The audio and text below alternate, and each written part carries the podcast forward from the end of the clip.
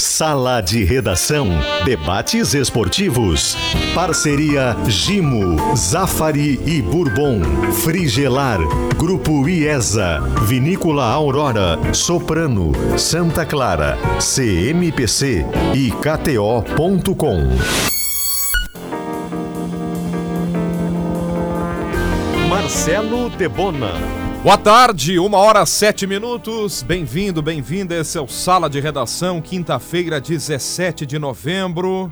Chegando a hora de Copa do Mundo. Nós estamos no ar com. Economize com os painéis solares VEG da Metalúrgica Schwalm. Acesse pensouenergiasolar.com.br. Com a hora certa especial, eu repito, uma e sete. Temperatura, Felipe Gamba. 28 graus. Fale agora da temperatura para Di Paolo Cucina della Serra Gaúcha. Numa quinta-feira em que a seleção brasileira, nesse momento, treina em Turim. No momento em que a Espanha faz o último amistoso antes da Copa do Mundo. E numa quinta-feira em que nós estamos perguntando na pesquisa interativa quem é, qual é a seleção favorita para conquistar a Copa do Mundo do Catar. Lá no Twitter, nós preparamos quatro alternativas para votar: Brasil, Argentina, França e uma quarta opção que abre margem para outras seleções, para surpresas, afinal de contas é uma Copa do Mundo, é um torneio. A opção outra. Portanto, Brasil, Argentina, França ou outra. Arroba EsporteGZH no Twitter e também no nosso chat, na transmissão em vídeo no YouTube de GZH. Brasil, Argentina, França. França. É, a minha quarta é Bélgica. A minha aposta para essas quatro. É, Como a gente tinha muitas alternativas e o Twitter só permite quatro opções, nós deixamos outra. Então tu votaria no outra. Não, não, eu- eu- é que assim, na favorita, para mim, é o Brasil. Mas eu considero que essas quatro têm condição. Essas três citadas mais a Bélgica. Para mim são as quatro que vão chegar. Podendo Bélgica e Brasil se encontrarem numa quarta de final, né? Existe essa possibilidade. Mas tem algumas seleções aí que, que não estão sendo tão cotadas que eu acredito que possam crescer. Portugal é um caso. Holanda é outro caso, Sem a própria Sérvia pode ir um pouco mais à frente. A Espanha que está em campo é candidata ao título, Gamba? A Espanha, pra mim, tá numa segunda prateleira. Minha primeira prateleira de favoritos, e aí eu não consigo encontrar hoje uma grande seleção que seja grande favorita. Acima, né? É, não- não- eu não vejo o Brasil acima, por exemplo, de Argentina e França. Eu acho que essa primeira prateleira ela tem a seleção brasileira, a seleção argentina e a seleção francesa. Mas aí, Débora, na seleção francesa eu estou muito mais me baseando na força da atual campeã do mundo do que propriamente no momento da França. Jogadores cortados, um ambiente que não é bom e um declínio técnico que surgiu na Nations League. Mas ainda assim eu coloco a França nessa primeira prateleira. E aí vem a segunda prateleira dessas seleções citadas pelo Bagé. Seleção portuguesa é muito forte, seleção inglesa, Espanha. A tua pergunta foi sobre a Espanha, para mim é tá- ela está nessa a gente não prateleira. Alemanha. A Alemanha está nessa prateleira, Bélgica também está nessa prateleira, porque há um equilíbrio muito forte. Lembrando, né? Copa do Mundo sempre tem uma É um surpresa. campeonato curto, né? E sempre Quando, tem uma quando a surpresa. gente fala tem que uma Grenal decepção. é Grenal, Alemanha Sempre. é Alemanha, né? É, mas sempre tem uma decepção. Sempre uma das grandes acaba, de certa forma, não, não atingindo. Desde 2006, a campeã cai na fase de grupos. É que a França, para mim, é se a França tivesse completa, ela estaria um degrau acima de todas as outras. Uhum. A partir do momento que tu não tem o Pogba, tu não tem o Kanté. Perfeito. né, Não, Pogba e mais Kanté jogador. foram decisivos, em Decisivo, 2018. Decisivos. A gente estava tava fazendo uma discussão aqui antes sobre a força da França e a força da dupla francesa Mbappé e Benzema. E Benzema. Principalmente o Benzema, chega Né? num auge, né? Talvez nenhuma seleção tenha uma dupla tão forte. Em que pese o Brasil tenha Neymar e Vini Júnior, né? Mas a França tem Benzema e tem Mbappé. A Argentina tem o Messi. Messi de Maria não tem o mesmo peso de um Mbappé e um Benzema, decisivos na seleção francesa. Vini Moura, tem favorita? Eu tenho uma, na minha, na, na minha concepção, Torcida. é, é torcida e opinião. Ah, Ah, nada tira essa Copa do Brasil. é mesmo?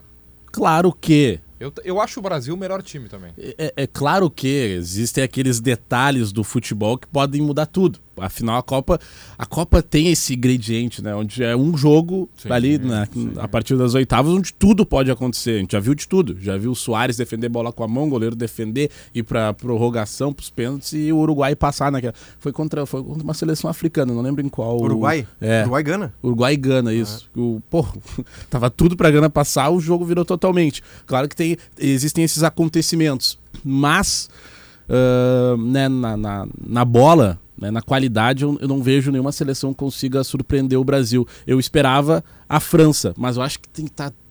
sabe quando tá começando muito torta a Copa, assim, a França tá, tá- O momento de ter instabilidade não era agora. Era para ser de repente no meio desse processo, não faltando tão pouco tempo para a Copa. A França tá aí, falta, faltam poucos dias para começar a Copa. A França tem jogador importante se machucando no treino. Tem jogadores muito importantes que nem foram relacionados, né? Enfim, um Mbappé que por mais qualidade que tem, eu não sei, ele tá meio estranho até no clube nos últimos tempos. Então, Tá metido. Tá metido, né? Ah, Tá que su- não tem como não ficar, né? Ele é o, o jogador mais valorizado do mundo. Ele tá naquele time campeão, ele é atual campeão do mundo. Ele, ele, ele carrega meio que um peso nas costas, né? Principalmente aí com lesão do Kanté, com lesão do Pogba e outros tantos jogadores que acabaram machucando, aumenta muito Mas, a é, mas e esse é o ponto. Por exemplo, eu vejo muito nas seleções centralizadas em alguns atletas. E o Brasil, dessa vez, chega de forma muito equilibrada, no meu ponto de vista. É que tem, tem o, o Neymar consegue. é, não, que, não que o Neymar vai dividir protagonismo. Para mim, o Neymar ainda é o nosso principal protagonista. Ele está separado de todos os outros. Mas se tu pegar o- o- os dribladores, como o Tite gosta de chamar, tu tem o Anthony, que foi vendido agora por, sei lá, 100 milhões num time de ponta, titular, estreia fazendo gol. Tu tem o Rafinha, que vestiu a camisa da seleção brasileira como ele vestia lá do Monte Castelo na Restinga, sem sentir peso nenhum. Tá no Barcelona, super valorizado. Tu tem o Vini Júnior, que hoje ao lado do, do Benzema são os caras que, que são protagonistas do Real Paquetá. Madrid. Tu tem um Paquetá que, é para usar a linguagem do momento, é híbrido. É um cara que sabe marcar, que sabe atacar. O nosso meio-campo é muito bom. Casimiro Muito, ainda é um dos muito, melhores do mundo. muito.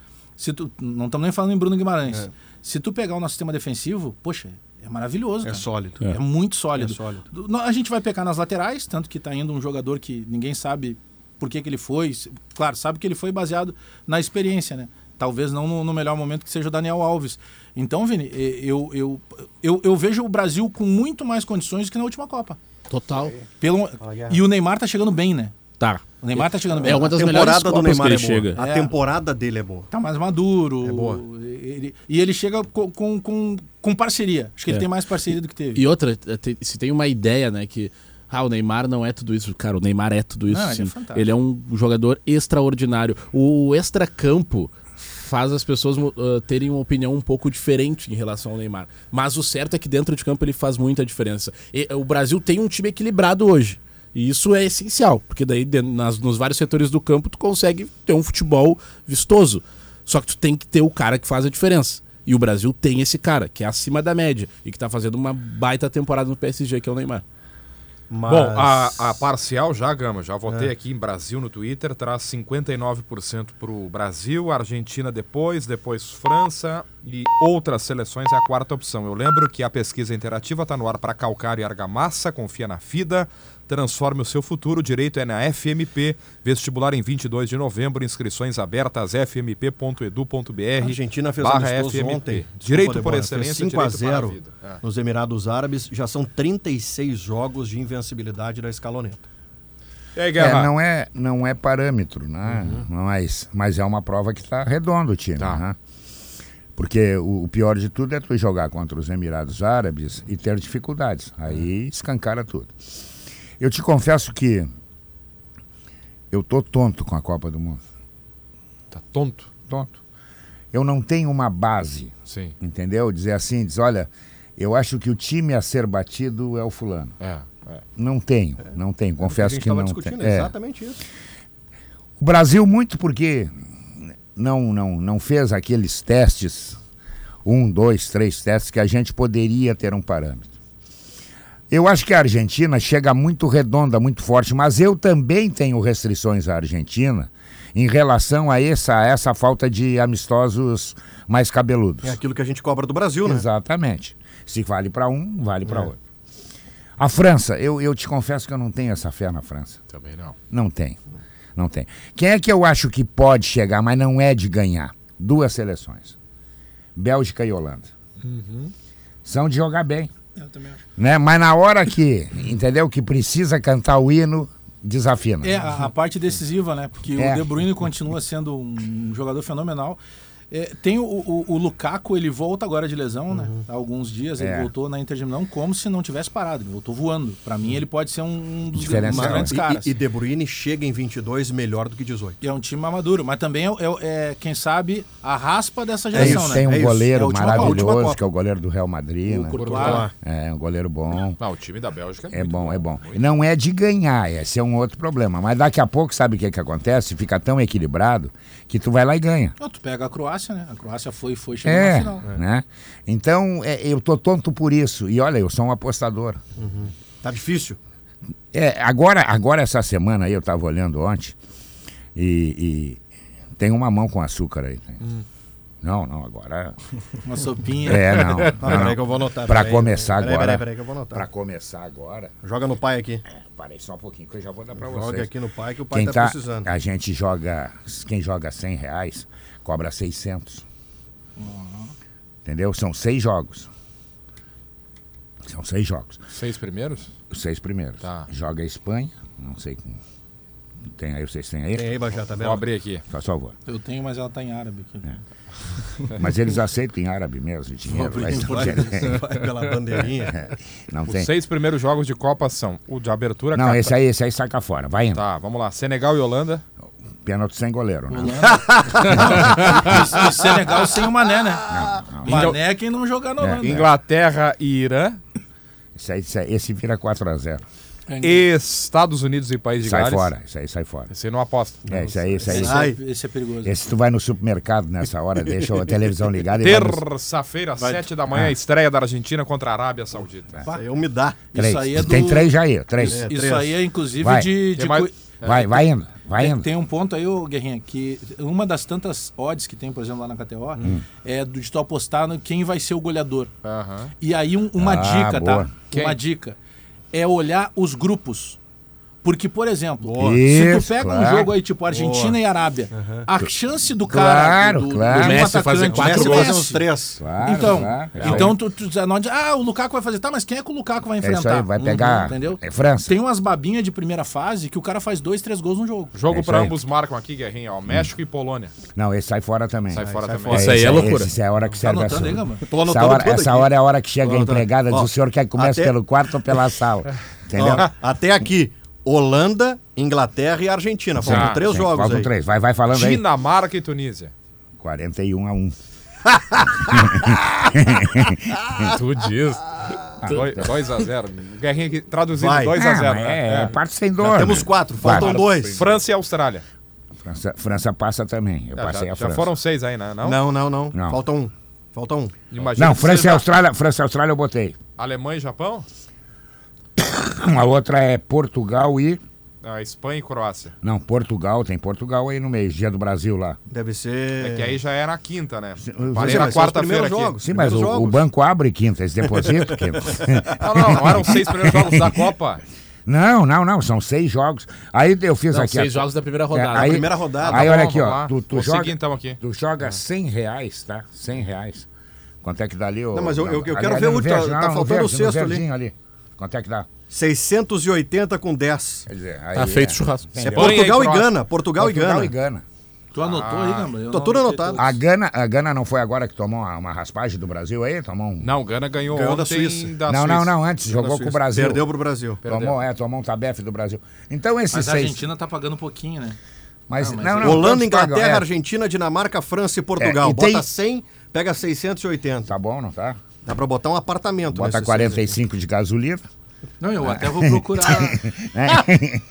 Não, e outra, dá pra botar lá. Eu vou colocar a Argentina, por exemplo, fazendo mais de dois. É, não, se tendo arriscando, aumenta, é, aumenta um o 28. rateio. Mas, mas dessas seleções favoritas, Ah. qual é a que, a, que- a que pode aprontar não, não, pra gente? Uma, uma vai aprontar. Qual é? Vamos, vamos, vamos responder é, isso uma vai depois, aprontar. tentar, porque Eduardo Gabardo tá pedindo passagem, seleção brasileira treinando em Turim. Alô, Gabardo. Vamos postar agora isso aqui.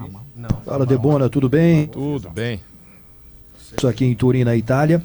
Eu falo aqui da sala de entrevistas coletivas eh, do CT da Juventus, aqui do Juventus Hotel. Já terminou o treinamento da seleção brasileira. E daqui a pouco vem para as entrevistas aqui o Marquinhos e também o Rodrigo. E será a última entrevista coletiva da seleção brasileira antes do embarque para o Catar.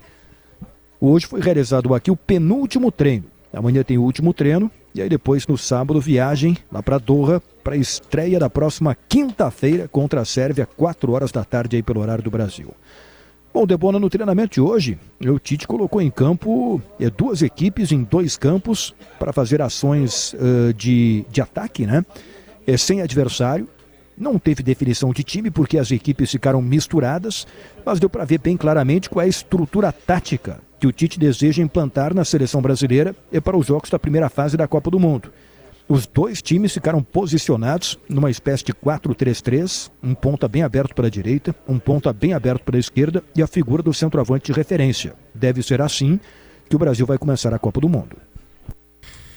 É, essa formatação tática, né, Gamba? E a gente falava mais cedo, né, a possibilidade de não ter o Vini Júnior ou de ter o Vini Júnior, daqui a pouco sobrar para o Paquetá. É, o curioso é que a gente projeta, me parece que nós temos a mesma opinião, né, Gamba? O Paquetá e o Vini Júnior como titulares absolutos é, do time. Né? Mas eu estava ouvindo vocês no, no Esporte ao Meio-Dia e, e eu concordo com o Munari. É, o Vini para entrar é pelo lado esquerdo. Sim. Uhum. Né? Isso aí. É, aí. Aí o que, que a gente. A gente bota o Vini e tira quem do time? Vai tirar só o Paquetá? Tu vai ficar com dois no meio do campo. É, é porque, tiraria o Richard. Né, o pro, é. mas, mas ele não vai. Ele não vai. Ele não vai. Sem a referência, ele não vai. É. Tanto é que ele levou é três, que, né? É que todos os. Nesse cenário, Guerrinha, daqui a pouco a gente vai ter que entender que nesse momento o Vini Júnior é banco. É, a Mas minha... a tendência maior é essa. É. Ele é, eu, eu não tenho nenhuma dúvida. É sem Vini eu não tenho nenhuma dúvida Rafinha, que ele Neymar pode. É ele pode ser o fator de desequilíbrio, porque é muito bom jogador, está numa fase espetacular. Mas é aquele negócio. Tu não vai empoleirar o Neymar pelo lado esquerdo, o Richarlison pelo lado, caindo pelo lado esquerdo, ele caindo pelo lado esquerdo. Entendeu? Porque aí teu time vai ficar capenga. Então eu acho que vai ser assim. Olha, o Richarlison. É, o Richarlison não deu o resultado, vai jogar o Vini Júnior? Eu duvido. Eu acho que entra outro centroavante. O Tite não abre mão desse jogador. Gabardo, qual é a previsão da entrevista? Minutos, pouco mais? É, sabe que a última entrevista que teve aqui, Debona, foi do Danilo, uhum. lateral direito da seleção brasileira. Sabe quanto tempo ele demorou na terça-feira para aparecer aqui para entrevista coletiva? Uhum. Uma hora e meia. Nossa. Puxa. Ficou fazendo tratamento, recuperação, então não tem prazo, mas acho que não vai demorar tanto. O treinamento terminou faz uns 20 minutos. Aí eu fiz o deslocamento, é lá do campo, é, aqui em Turim tem que ir pelo lado de fora, né, pela rua. Dei uma caminhadinha de uns 5 minutos, cheguei aqui é, no motel. Entrei na sala da coletiva, já estou acomodado por aqui, com toda a imprensa, tem bastante gente aqui aguardando. Acho que não deve demorar muito, não. Tem o Marquinhos, que é um titular incontestável da seleção brasileira. Ele teve um desconforto muscular, não atuou na última rodada do Campeonato Francês pelo Paris Saint-Germain, mas vem treinando por aqui. Então ele, ele deve ser titular na estreia da Copa. E o Rodrigo, que é uma alternativa importante. Então é a última entrevista coletiva antes do embarque da seleção brasileira para o Catar. Até o comando então, só chamar Gabardo para a gente transmitir também aqui no Sala a entrevista coletiva. Na... Sem dúvida, e fico à disposição aí, Debona. Perfeito. Na Frigelar tem tudo. Na Frigelar você encontra toda a linha de ar-condicionado comercial e residencial. Tem também eletros como cooktops, adegas, micro-ondas, cervejeiras, freezers ventiladores, além de tudo que você precisa em peças de refrigeração. Passe na loja na Avenida Pernambuco, número 2285, ou acesse agora o site frigelar.com.br e confira as grandes ofertas pensadas para você. Frigelar, o seu centro completo de refrigeração, ar-condicionado e eletro. Por aqui se fala muito da Argentina me, e da me, França, me, e antes, por aí. Antes, antes me digam uma ah. coisa: qual é o mais forte dos africanos? Que a gente pode dizer assim, diz, olha, esse aí... Sem, sem o Mané fica tudo igual. Com é, o Mané eu apostaria em Senegal. Senegal. É, o Eto'o tá apostando muito, mas aí ele é presidente da federação, né? Na seleção de Camarões, né? Camarões. Porque esse tem, um, esse, tem, esse tem uma coisa, eles correm muito.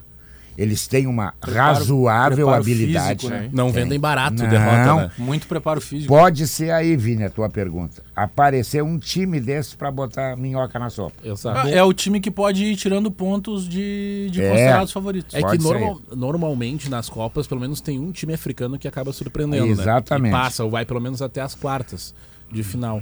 Uh, enfim, Uh, o Manera ser- ser- seria o grande jogador, né? Pra desequilibrar por, por Senegal. Ele só jogaria de- já a partir das oitavas, né? É. Talvez ele não consiga Isso. jogar a primeira fase. Ah, Por isso jogar. que foi chamado, né? Muito difícil ele jogar a primeira fase. No mundo da Copa, Eduardo Gabardo, o africano que pode surpreender.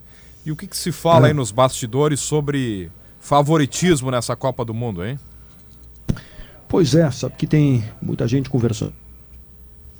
Conversou no programa no Mundo da Copa também com um especialista em futebol africano. Ele apontou algumas diferenças entre as seleções aí que africanas, né, que vão disputar a Copa do Mundo. Se a gente pegar na história das Copas, ah, eu, eu assim pelo, pelo talento natural que tem é, na África, né, dos jogadores, eu- na minha opinião, os africanos eles já tinham que ter ido mais longe na Copa do Mundo. Porque que a gente teve de melhor campanha da história, aquela eh, de Senegal, né? eh, que, que foi naquele jogo contra o Uruguai em 2010, até as quartas, e Camarões, em 1990, que parou nas quartas também. Tem muita gente apostando que, que Senegal possa fazer uma boa Copa do Mundo. Camarões está tá aí no grupo do Brasil também, é uma seleção de tradição. Vamos ver. De favoritismo, assim, eu, eu tenho sentido, ah, com as pessoas que eu converso, né, um equilíbrio muito grande entre, entre as seleções de ponta assim, da Europa, né? É, França, pela, pela força que tem por ser atual campeã, a Alemanha pela tradição, a Inglaterra tem um bom time, a Argentina e o Brasil naturalmente.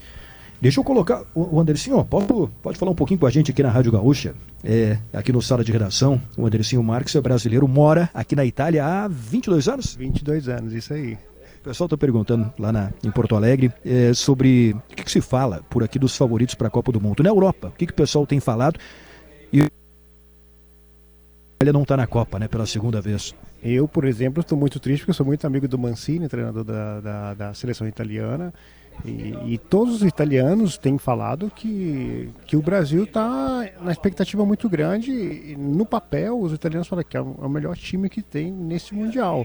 Agora, do papel para o campo, a gente tem que ver durante os jogos, né? Mas estão bem confiantes. E os italianos estão torcendo para o Brasil.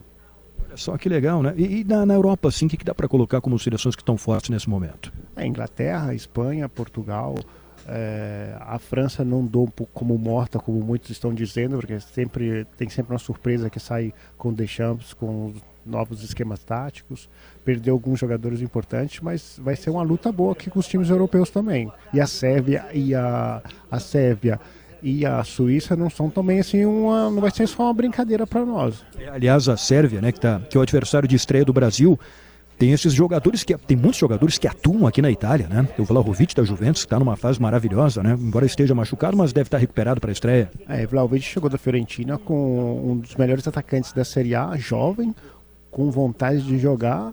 É, Vlahovic que começou a jogar na, na Fiorentina junto com o Pedro. Na, o Pedro estava na frente dele na época da Fiorentina, depois o Pedro foi embora e tem feito.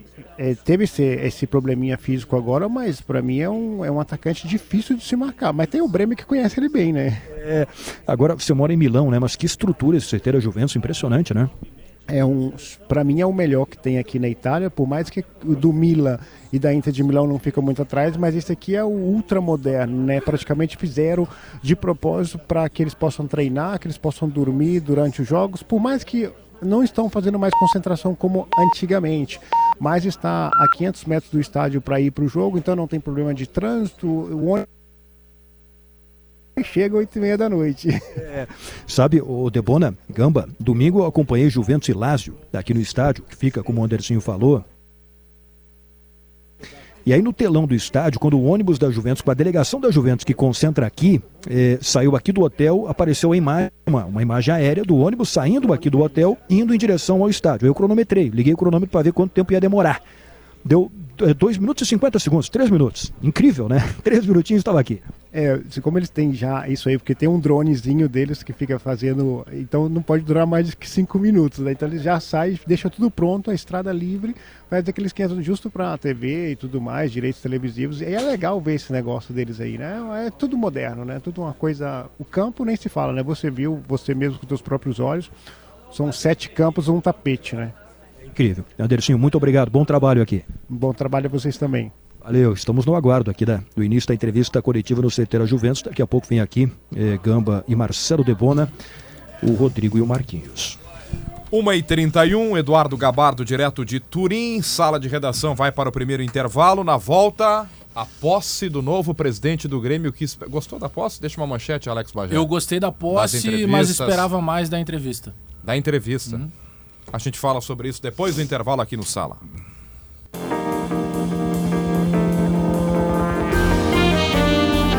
Uma hora e 35 minutos, sala de redação de volta. Gimo Protecolor Base Água é feito por quem entende de madeira. Gimo, qualidade comprovada. Chegou o novo Zafari Lucas de Oliveira. Esperamos você de braços abertos com a qualidade, a variedade e o atendimento especial que você já conhece. Venha conhecer.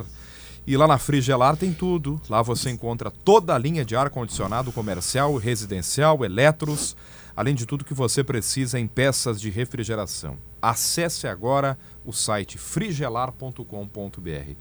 Por que te frustrou, te decepcionou ou tu esperavas mais da entrevista do presidente Alberto Guerra em Bagé? O, ontem, Debona, se esperava confirmação de nomes. Estava tava todo mundo nesse clima, principalmente por parte do torcedor do Grêmio, que tivesse a confirmação. É, e claro que tem tempo para fazer isso, só que ao mesmo tempo, com perdão da redundância, tem uma frase que o presidente Guerra usa que, diz, pô, tem 60 dias até a estreia do Grêmio no Gauchão. 60 dias no futebol é muito tempo. Eu discordo. Porque o Grêmio tem que trazer uma contratação. Vou dar um exemplo, tá? O, Grêmio Crist- tem muito para fazer. o Cristaldo, que é o argentino que o Grêmio estaria negociando. Esse é um jogador que não, não, não mora no Brasil. Por mais que a Argentina seja aqui pertinho, Sim. ele trabalha num, num ritmo completamente diferente. O sistema de treinamento argentino é diferente daqui. Aí vai levar por baixo 15 dias para a papelada organizar. Aí leva mais 15 dias para o cara se estabelecer com a família. Daqui a pouco tem a- os filhos que tem que mudar de creche, de escola. Tem toda uma situação até que esse jogador consiga treinar para entrar num ritmo. Ele está em período de férias. Enfim, tem uma série de fatores. E aí os 60 dias é o Grêmio já em campo. Então, é, é porque tá muito na cabeça dos torcedores, Gamba. O Grêmio vem nos últimos dois anos frustrando a torcida. Então, o presidente Alberto Guerra, ele, ele entra agora numa fatura que não foi ele que fez, mas ele vai ter que resolver. Então, acho que por tudo isso, é, por exemplo, ontem ele confirmou os nomes dos, dos- do vice de futebol e do diretor de futebol, né? Que é o Antônio Brum e, e também o, o Paulo, Paulo Calef. o Paulo Calef. Que são dois caras jovens, é, pelo que eu busquei de informação, conheci eles de nome, mas não conhecia assim de ter contato. Me deram ótimas referências, que são caras estudiosos do futebol, que estão o tempo inteiro se municiando eh, de estatística, de busca de mercado. É claro que tem aquele peso. São jovens, um tem 39, outro tem 40. Vão pela primeira vez já diretamente num clube do tamanho do Grêmio, com toda a cobrança que tem. Mas isso não está proibido que eles sejam competentes. isso, é uma, claro. isso é uma outra situação. Mas o que me, me, me- impactou, assim, que eu esperava uma confirmação, o próprio Renato não foi confirmado ainda, depende ainda de um encontro do, do Sábado, presidente né? Alberto Guerra. E até eu separei o- o- uma sonora pra gente ouvir, o, o, o Debona. Porque na semana passada, antes da eleição, nós fizemos uma sabatina, na época, com os dois candidatos, com o Odorico Romanho e com o Alberto Guerra, no YouTube de GZH. E a entrevista completa tá lá, disponibilizada no nosso YouTube. Mas em determinado momento eu fiz essa pergunta para o Alberto Guerra. Quem é o teu executivo, caso tu venha a ser presidente do Grêmio? É o Rodrigo Caetano. Mas já está acertado ou é Tá ideia? acertado que eu não sou presidente ainda. Ganha- Ganhando a presidência no sábado, o Rodrigo Caetano é o diretor executivo. Provavelmente sim. Então, tem. é, é, eu, eu, eu, não, eu não digo o nome, eu pergunto quem será o teu diretor executivo? E aí vem a resposta do, do- do presidente, Alberto Guerra. Aí o, o, o- o Gabardo insiste, né? Mas já está acertado? Ele disse, não está acertado porque eu ainda não sou o presidente. E aí depois, quando a gente insiste, então ele vai ser anunciado depois. Aí entra um provavelmente. Aí entram provavelmente sim, porque tem essa indefinição.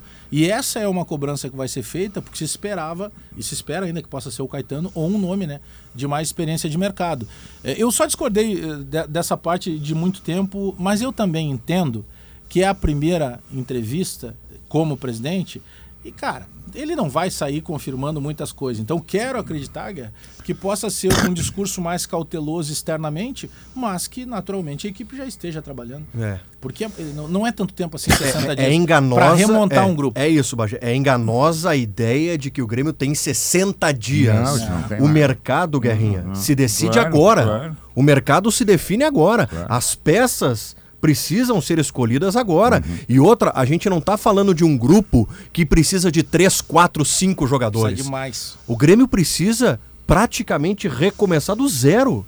Do zero. Ah, mas qual vai ser a ambição verdade. do Grêmio? Aí é um outro ponto. O Grêmio, num primeiro momento, vai montar um time apenas para o Campeonato Gaúcho? Essa é uma questão. Não, não tem. O Grêmio vai montar um time para a Série A já vai esperar o que vai acontecer no Campeonato Gaúcho para depois voltar ao mercado. Então essa ideia de que o Grêmio tem 60 dias, ela é enganosa. É enganosa. E tem um outro elemento que o presidente Alberto Guerra e a sua direção precisam entender. Nesse momento, não é mais o poderoso Grêmio que vai ao mercado, o Grêmio que tinha Libertadores, o Grêmio super vitorioso, é o Grêmio que está voltando da Série B. Hoje o poder de convencimento do Grêmio, e eu nem estou entrando, Guerrinha, na questão financeira.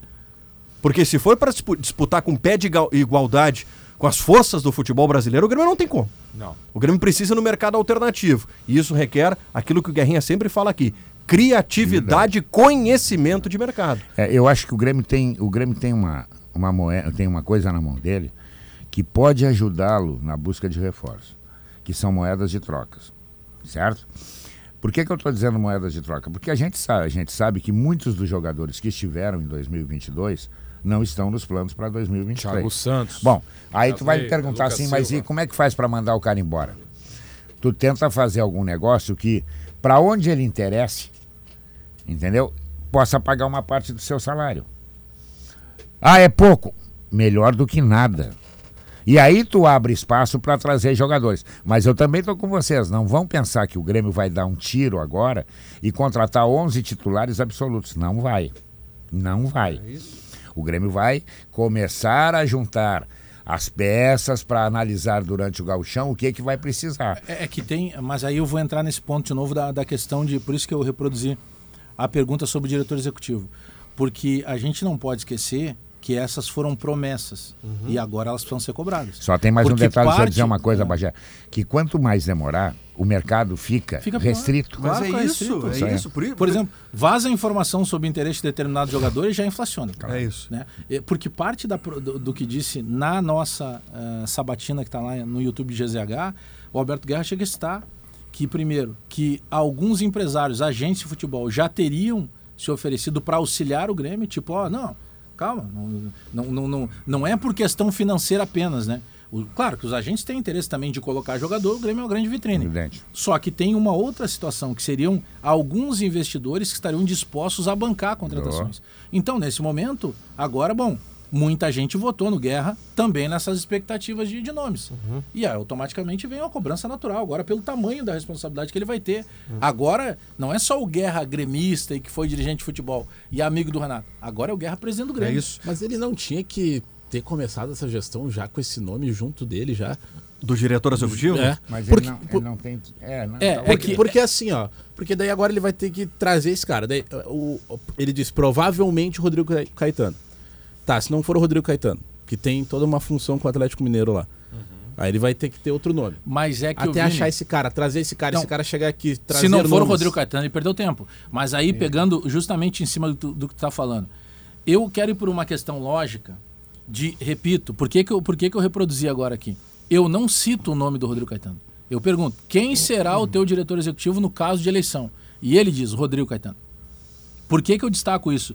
Porque eu quero crer que para ele ter essa certeza de falar pela primeira vez, porque se especulava, mas a primeira vez que ele falou foi essa. ele. Ele já tinha acertado Não, com o Rodrigo Caetano. ou ele tinha uma garantia do Rodrigo que o Rodrigo não ia permanecer e ponto. Exatamente. E ponto. Que ele não trazer. faria isso por simples aventura. É, que tu quer acreditar, não quer? Talvez, Seria uma lógica. talvez né? não seja um, um- um elemento preponderante para enfraquecer o início da nova gestão.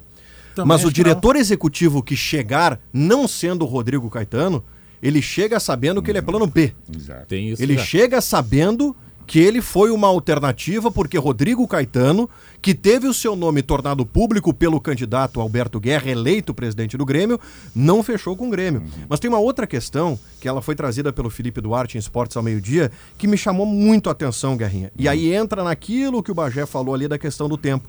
O Grêmio hoje tem duas listas Sim. de indicações para reforços. Uma da direção e outra do Renato.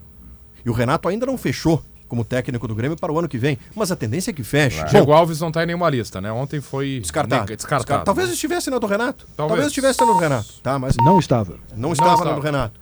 É, Tem três, tem três que estão na lista do Renato.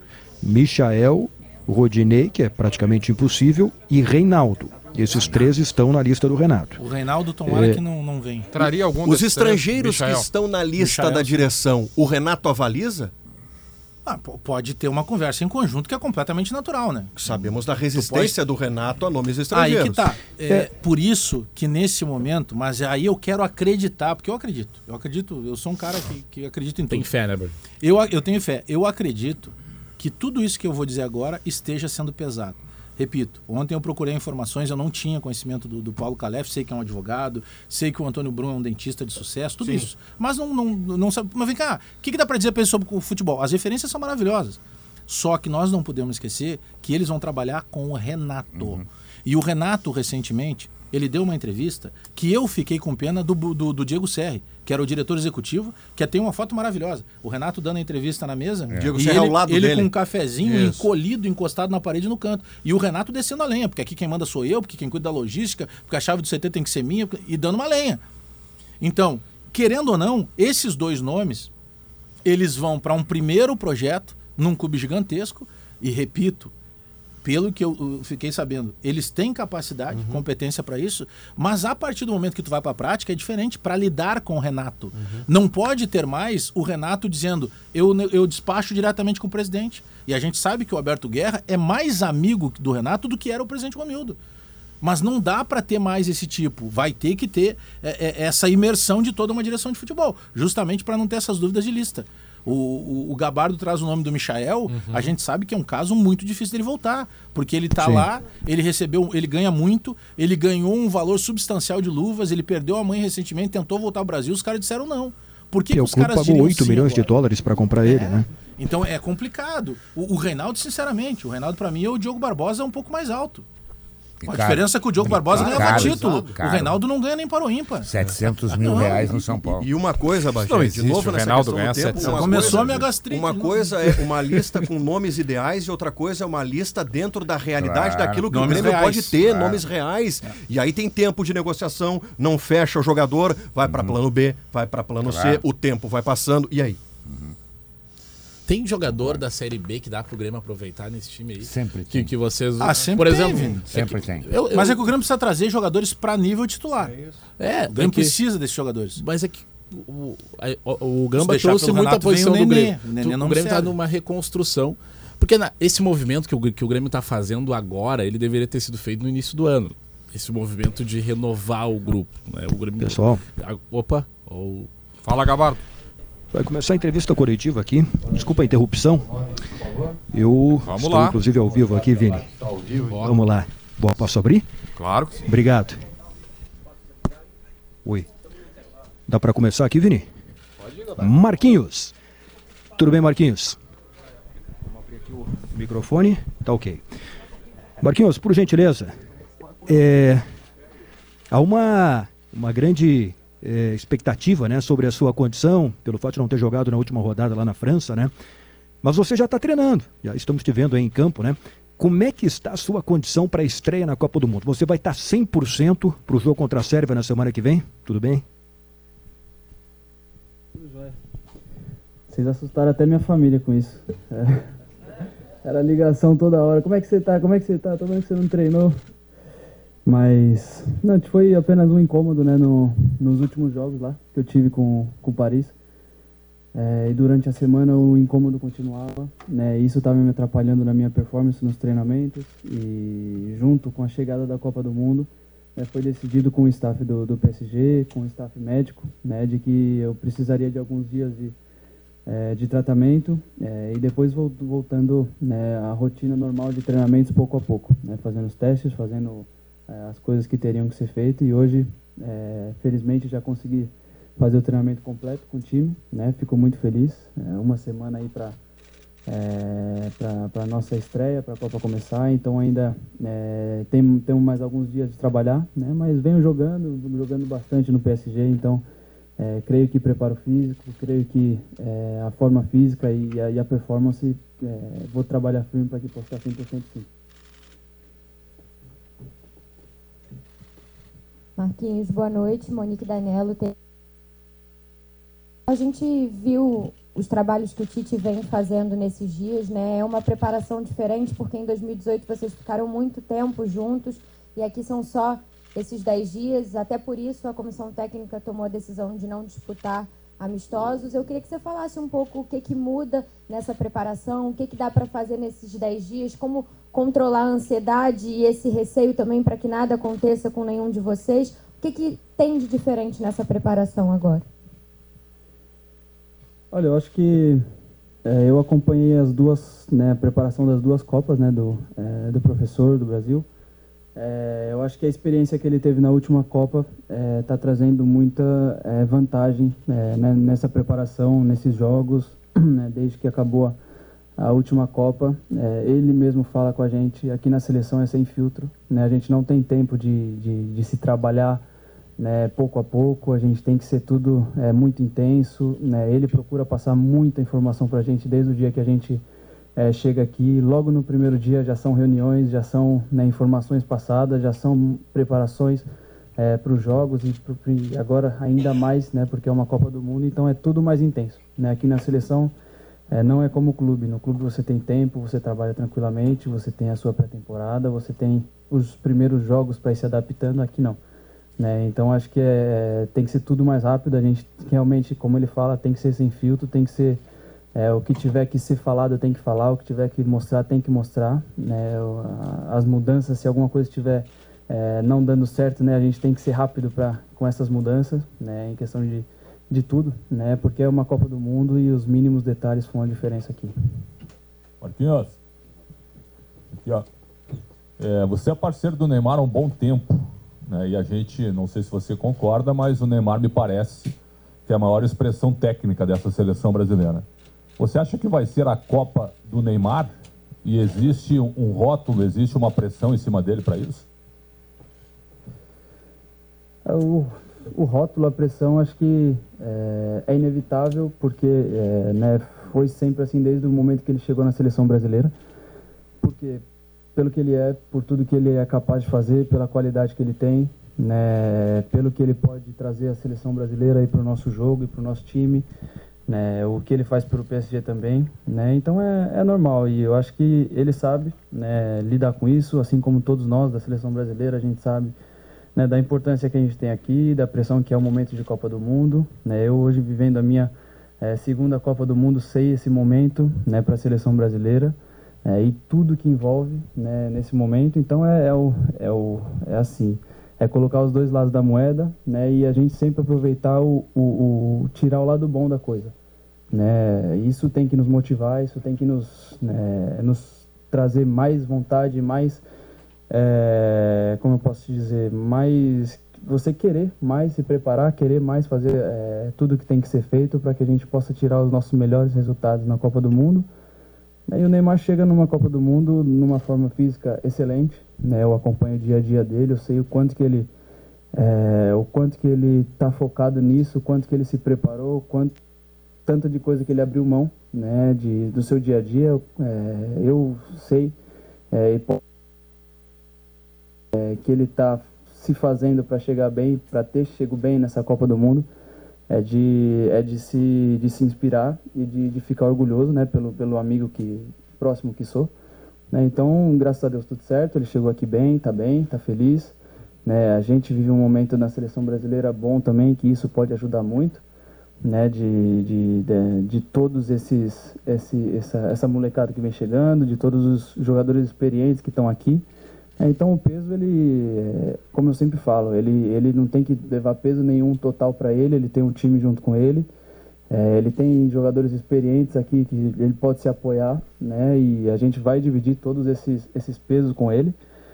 É, e a molecada também vai estar tá aí, eles têm, a, eles têm a, a o, o, peso deles também, eles têm a, a responsabilidade deles também, né? Isso é um jogo de futebol. É um jogo de time, é um jogo de é, coletivo e nada será 100% dele. Esse, esse peso não será 100% dele. Lá, mais uma pergunta. Mais uma para a gente fechar essa primeira hora. Estamos acompanhando Boa. a entrevista coletiva do zagueiro Marquinhos, a última entrevista antes da estreia do Brasil na Copa. Exatamente. Rafael Zarco está fazendo uma pergunta aqui. Sem caneleira para o grupo ter também é, jogar duro, leal, mas com, com a preocupação de não machucar ninguém, né? Como é que é essa, essa metodologia dele? É, aí você deve ter visto que teve repercussão de foto, de frame, tudo. de disputas que tem todos os dias, que a gente viu ontem, o Alex Telles, teve um momento militão também. Queria que você comentasse essa metodologia e esse assunto, por favor. É, o negócio, o bicho pega no treino. E, mas acho que é tudo 100% leal, assim como desde a época de Corinthians, na Europa a gente também treina assim, né? Isso é, é te dar a consciência de ser leal, né? De saber o momento que você está chegando atrasado, de saber o momento de, né, de, de, de, dar um bote, de saber o momento de não dar o, o, o bote quando você está atrasado. Isso ajuda bastante, né? É uma das coisas também, por isso que a gente treina sem, sem caneleira e sem, é, e sem a proteção. É, mas penso que nos treinamentos a gente sempre procura fazer o nosso máximo, né? Principalmente aqui na seleção é inevitável todos os jogadores que vêm aqui, que chegam aqui, eles querem mostrar trabalho, eles querem mostrar que estão bem, eles querem mostrar que estão em dia, né? E a intensidade dos treinamentos aqui ela é, ela é muito intensa, ela é muito é, é muito bom. Você tem dois times de, de excelentes jogadores né, que estão no top da sua, da sua carreira, né, que estão bem fisicamente, mentalmente. Né, isso ajuda na intensidade do treinamento. Né, claro que sempre tomando é, as precauções de se for chegar atrasado, né, a gente pode realmente evitar algumas coisas, né, mas a lealdade, a intensidade a gente não tem que diminuir porque é, o treino que prepara é, para o jogo e é assim que a gente tem que, que treinar. Oi Marquinhos, Fernando da Band. É, tá bem, em seguida o Eduardo Gabardo resume um pouco mais do que está falando o zagueiro Marquinhos, falou de assuntos importantes, preparação, risco de lesões, expectativa para Neymar, para que essa seja de fato a Copa do Neymar. Grupo IESA apresenta o novembro da taxa zero em até 36 vezes na IESA Renault. Renault Quid a partir de 62.900 e Renault Duster a partir de 99.900 reais. Renault é na IESA. Você sabe por que o vinho Aurora Reserva já ganhou diversos prêmios? Porque é um vinho que entrega uma verdadeira experiência do melhor da Serra Gaúcha. A dica é começar pelo Chardonnay, o Chardonnay, que recentemente ganhou medalha de ouro na França e em Portugal. Aurora Reserva feito para você. Quem está em Porto Alegre, já que a gente falou aí de contratações, é um jogador muito valorizado, foi oferecido para o Grêmio na época, não foi aceito, Pedro Raul. Tá em Porto Alegre, passando Disputadíssimo, férias. aliás, né? Disputadíssimo Pedro Raul. Nós vamos falar sobre reforços é, e as cadeiras que se mexem de técnicos, porque o Santos anunciou o Odair Helma. Falei com ele hoje de manhã. Com o Odair? É. Tá feliz demais. Em definição no merece, Atlético né? Mineiro. Merece muito. Merece, merece, merece, muito. muito. Temperatura em elevação, 29 graus em Porto Alegre. Para Di Paolo, Cucina della Serra Gaúcha. Venderia o Maurício Vini Moura? Só a manchete agora, hein? Ontem. Sim. Ontem, Guerrinho. Ontem. Tá para negócio, né? Tenho uma ideia muito clara sobre isso. Um jogador que não é regular o ano inteiro, ele é regular em parte do ano. Entendeu? Tu sempre fica com o pé atrás. Eu vou usar um exemplo bem recente do Inter, o Prachetes. O Prachetes sumiu, ninguém ouve mais falar no Prachetes. Ah, se lesionou. Tudo bem, mas não era protagonista no Bragantino. Muito Tem longe. toda disso, razão, né? Guilherme. Bela lembrança. Era. Toda razão. Ele andou com o Abel, Não, com o Abel ele, ele, foi- ele, ele foi, foi ao teto. Então eu acho que como o Inter precisa vender, o Maurício está aí uma boa oportunidade de fazer dinheiro. Vamos o Inter mais. tem outras prioridades. É. Facate, instituição que abre portas para a vida, para o mercado de trabalho com competência. Escolha qualidade, escolha Facate. Zé Pneus, sua revenda oficial Goodyear. Na volta, na segunda parte do Sala de Redação, depois do Notícia na Hora Certa, Maurício, contratações do Inter, mais seleção brasileira, mais Copa Interativa que está perguntando quem é a favorita para conquistar a Copa. Vá lá no Twitter, arroba esportegzh para votar. Tem muito tu sabe assunto o, ainda tu no sabe Sala. se o Irã vai completo para a Copa? o Irã. Forte, Irã. hein? Vem aí notícia na hora certa, edição das duas. A gente volta em seguida com o Sala.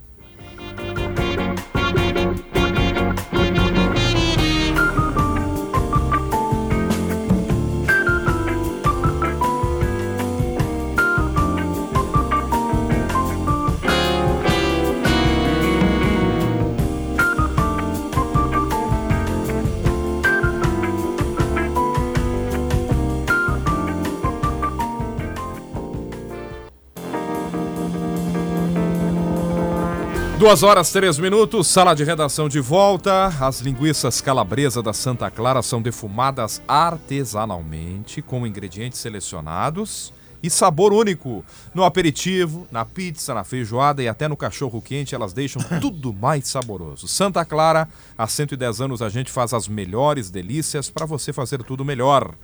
A celulose está em tudo, no brinquedo da criança, nas embalagens de teleentrega, na construção civil e até dentro do seu celular. CMPC renovável por natureza.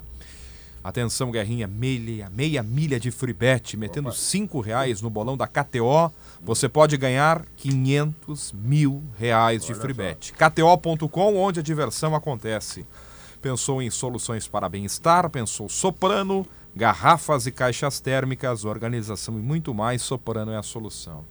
Durante o Notícia na Hora Certa, o Vini Moura patrocinou o café de toda a turma aqui do Sala Sim, de Redação. De nada, gente. É. Tamo aí, né? É, é- é o batismo, dizem. É por causa Batismo. disso que eu toda noite rezo uma Ave Maria pro Vini, antes de dormir. Aliás, a, di- Uma dezena. a- a divisão do café aqui na firma ela é interessante, né? Porque a gente. O Rudney Haldes é o responsável, a gente acaba fazendo um. um- cada um traz um Bateio, café, né? Aí, não, mas Faz traz o café. trago, Aí nós combinamos uma determinada marca, que é um bom café. Sim. E tem gente trazendo pneu de bicicleta. Não, aí não tem jeito. e usando pneu de trator. Olha aí, É. ó. Um abraço pro Paulo Fraga, que indiscutivelmente faz o melhor café, me parece aqui, né? É, Paulo Fernando Rodrigues faz bem, também. faz bem. O Douglas. Na verdade, quem faz é a cafeteira ali, só colocam ali e deixam. É. Quem faz, faz um bom café. E a gente aproveita muito bem. É, tá para negócio então, Guerrinha, Vini Moro, Maurício, hein? Pois é, né? Mas tu, ah, é, o, o, um time que tem uma boa campanha, tem bons resultados, naturalmente ele chama atenção. né? Ele só, claro que o Inter só não chama a atenção de quem escolheu os destaques do Campeonato Brasileiro, que segundo essas pessoas não, Não entrou ninguém. não deveria ter ninguém. Ok, é um movimento muito estranho mesmo. Mas o, o Inter teve uma ótima campanha no Brasileirão, terminou o ano em alta. Naturalmente, naturalmente, né, os, os olheiros, os times, eles começam a prestar atenção nessas equipes que estão em alta. Pô, se, se esse time está ganhando tanto, está tendo tanto resultado positivo, deve ter atletas que nos interessam. E o Maurício é um desses caras. Por mais que ele não. Ele, no momento, o Maurício teve uma grande sequência no Inter, né? Mas ele sempre foi uma alternativa recorrente. Ele sempre foi utilizado de forma recorrente no time. E, de certa forma, isso, isso deu vitrine para ele. Essa irregularidade né, do Maurício, que ainda é um jogador jovem, ela, ela pode ser vista de vários modos. Bom, ele foi regular, mas em alguns jogos se destacou e fez a diferença, salvou o Inter em algumas partidas, né? Foi E o no final da desequilíbrio. temporada foi muito bem. Cresceu. Ex- Exatamente. Ou seja, ele foi irregular, mas mesmo assim se destacou, a gente pode. E tem gente interessada nele, vamos aproveitar esse movimento, vamos fazer dinheiro com esse cara. Claro. Né? Eu acredito que a direção do Inter tem isso mapeado. Por quê? Porque mesmo o Maurício sendo irregular e não sendo a solução dos problemas, ele é. Hoje ele é uma realidade do time do Inter. Hoje ele é titular. Ele é uma peça Claro. importante. Né? Hoje, o time, tu vê o elenco do Inter, hoje ele é uma peça importante. Peça no elenco, né? Peça no, No elenco. elenco. Ele é uma peça no elenco do Inter importante. Então, assim, ok, vamos vender o Maurício, vamos liberar ele. O Inter tem que ter no seu plano de negócio um jogador que faça as vezes dele.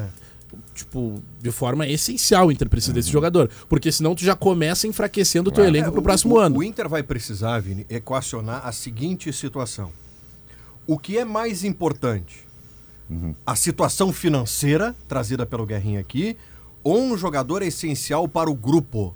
Porque talvez hoje aqui a gente não chegue num consenso se o Maurício é titular indiscutível Eu no ia Inter. perguntar agora se ele é titular. Mas Ele esse- é um jogador para o grupo fundamental. Mas esse é o ponto que eu, que eu, que eu, que eu levanto. Ah, ele não é um jogador insubstituível. Então, se tem propostas por ele, É isso, vende. é isso.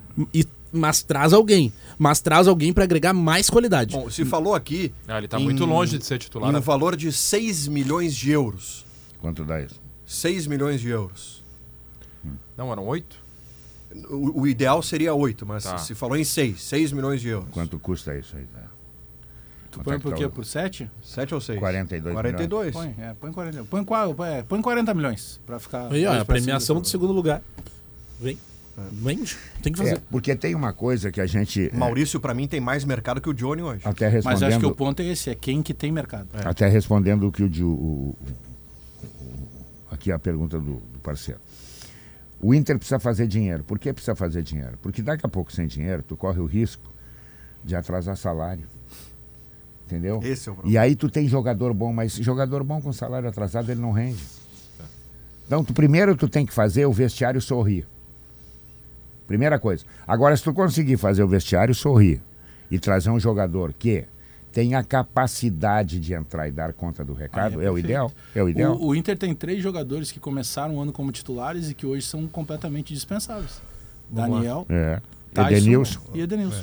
Eram três Exatamente, titulares é, indiscutíveis. exatamente. Eu não estou dizendo que eles são ruins. Não, exatamente. o Edenilson, Talvez, por exemplo, e talvez nenhum dos três abra a temporada. Daniel vai sair. Mas pra o Daniel não fica, Denilson não fica. É. E o Tyson. Tyson tem uma indefinição Não, ainda, né? a, a- postagem do Tyson no É, Instagram, pra mim, é uma O mensagem que pe- de despedida. é, hoje o que pesa muito pro Tyson fica claro que é muito mais a questão pessoal, né? Sem dúvida. As perdas que ele teve, familiares, Violenta, uma série de Foi, coisas. foi tu que trouxe a informação do. Cruzeiro, né? Cruzeiro, Do Cruzeiro né? No Cruzeiro, um projeto respaldado pelo Renato, pelo Ronaldo. Aí pode ser.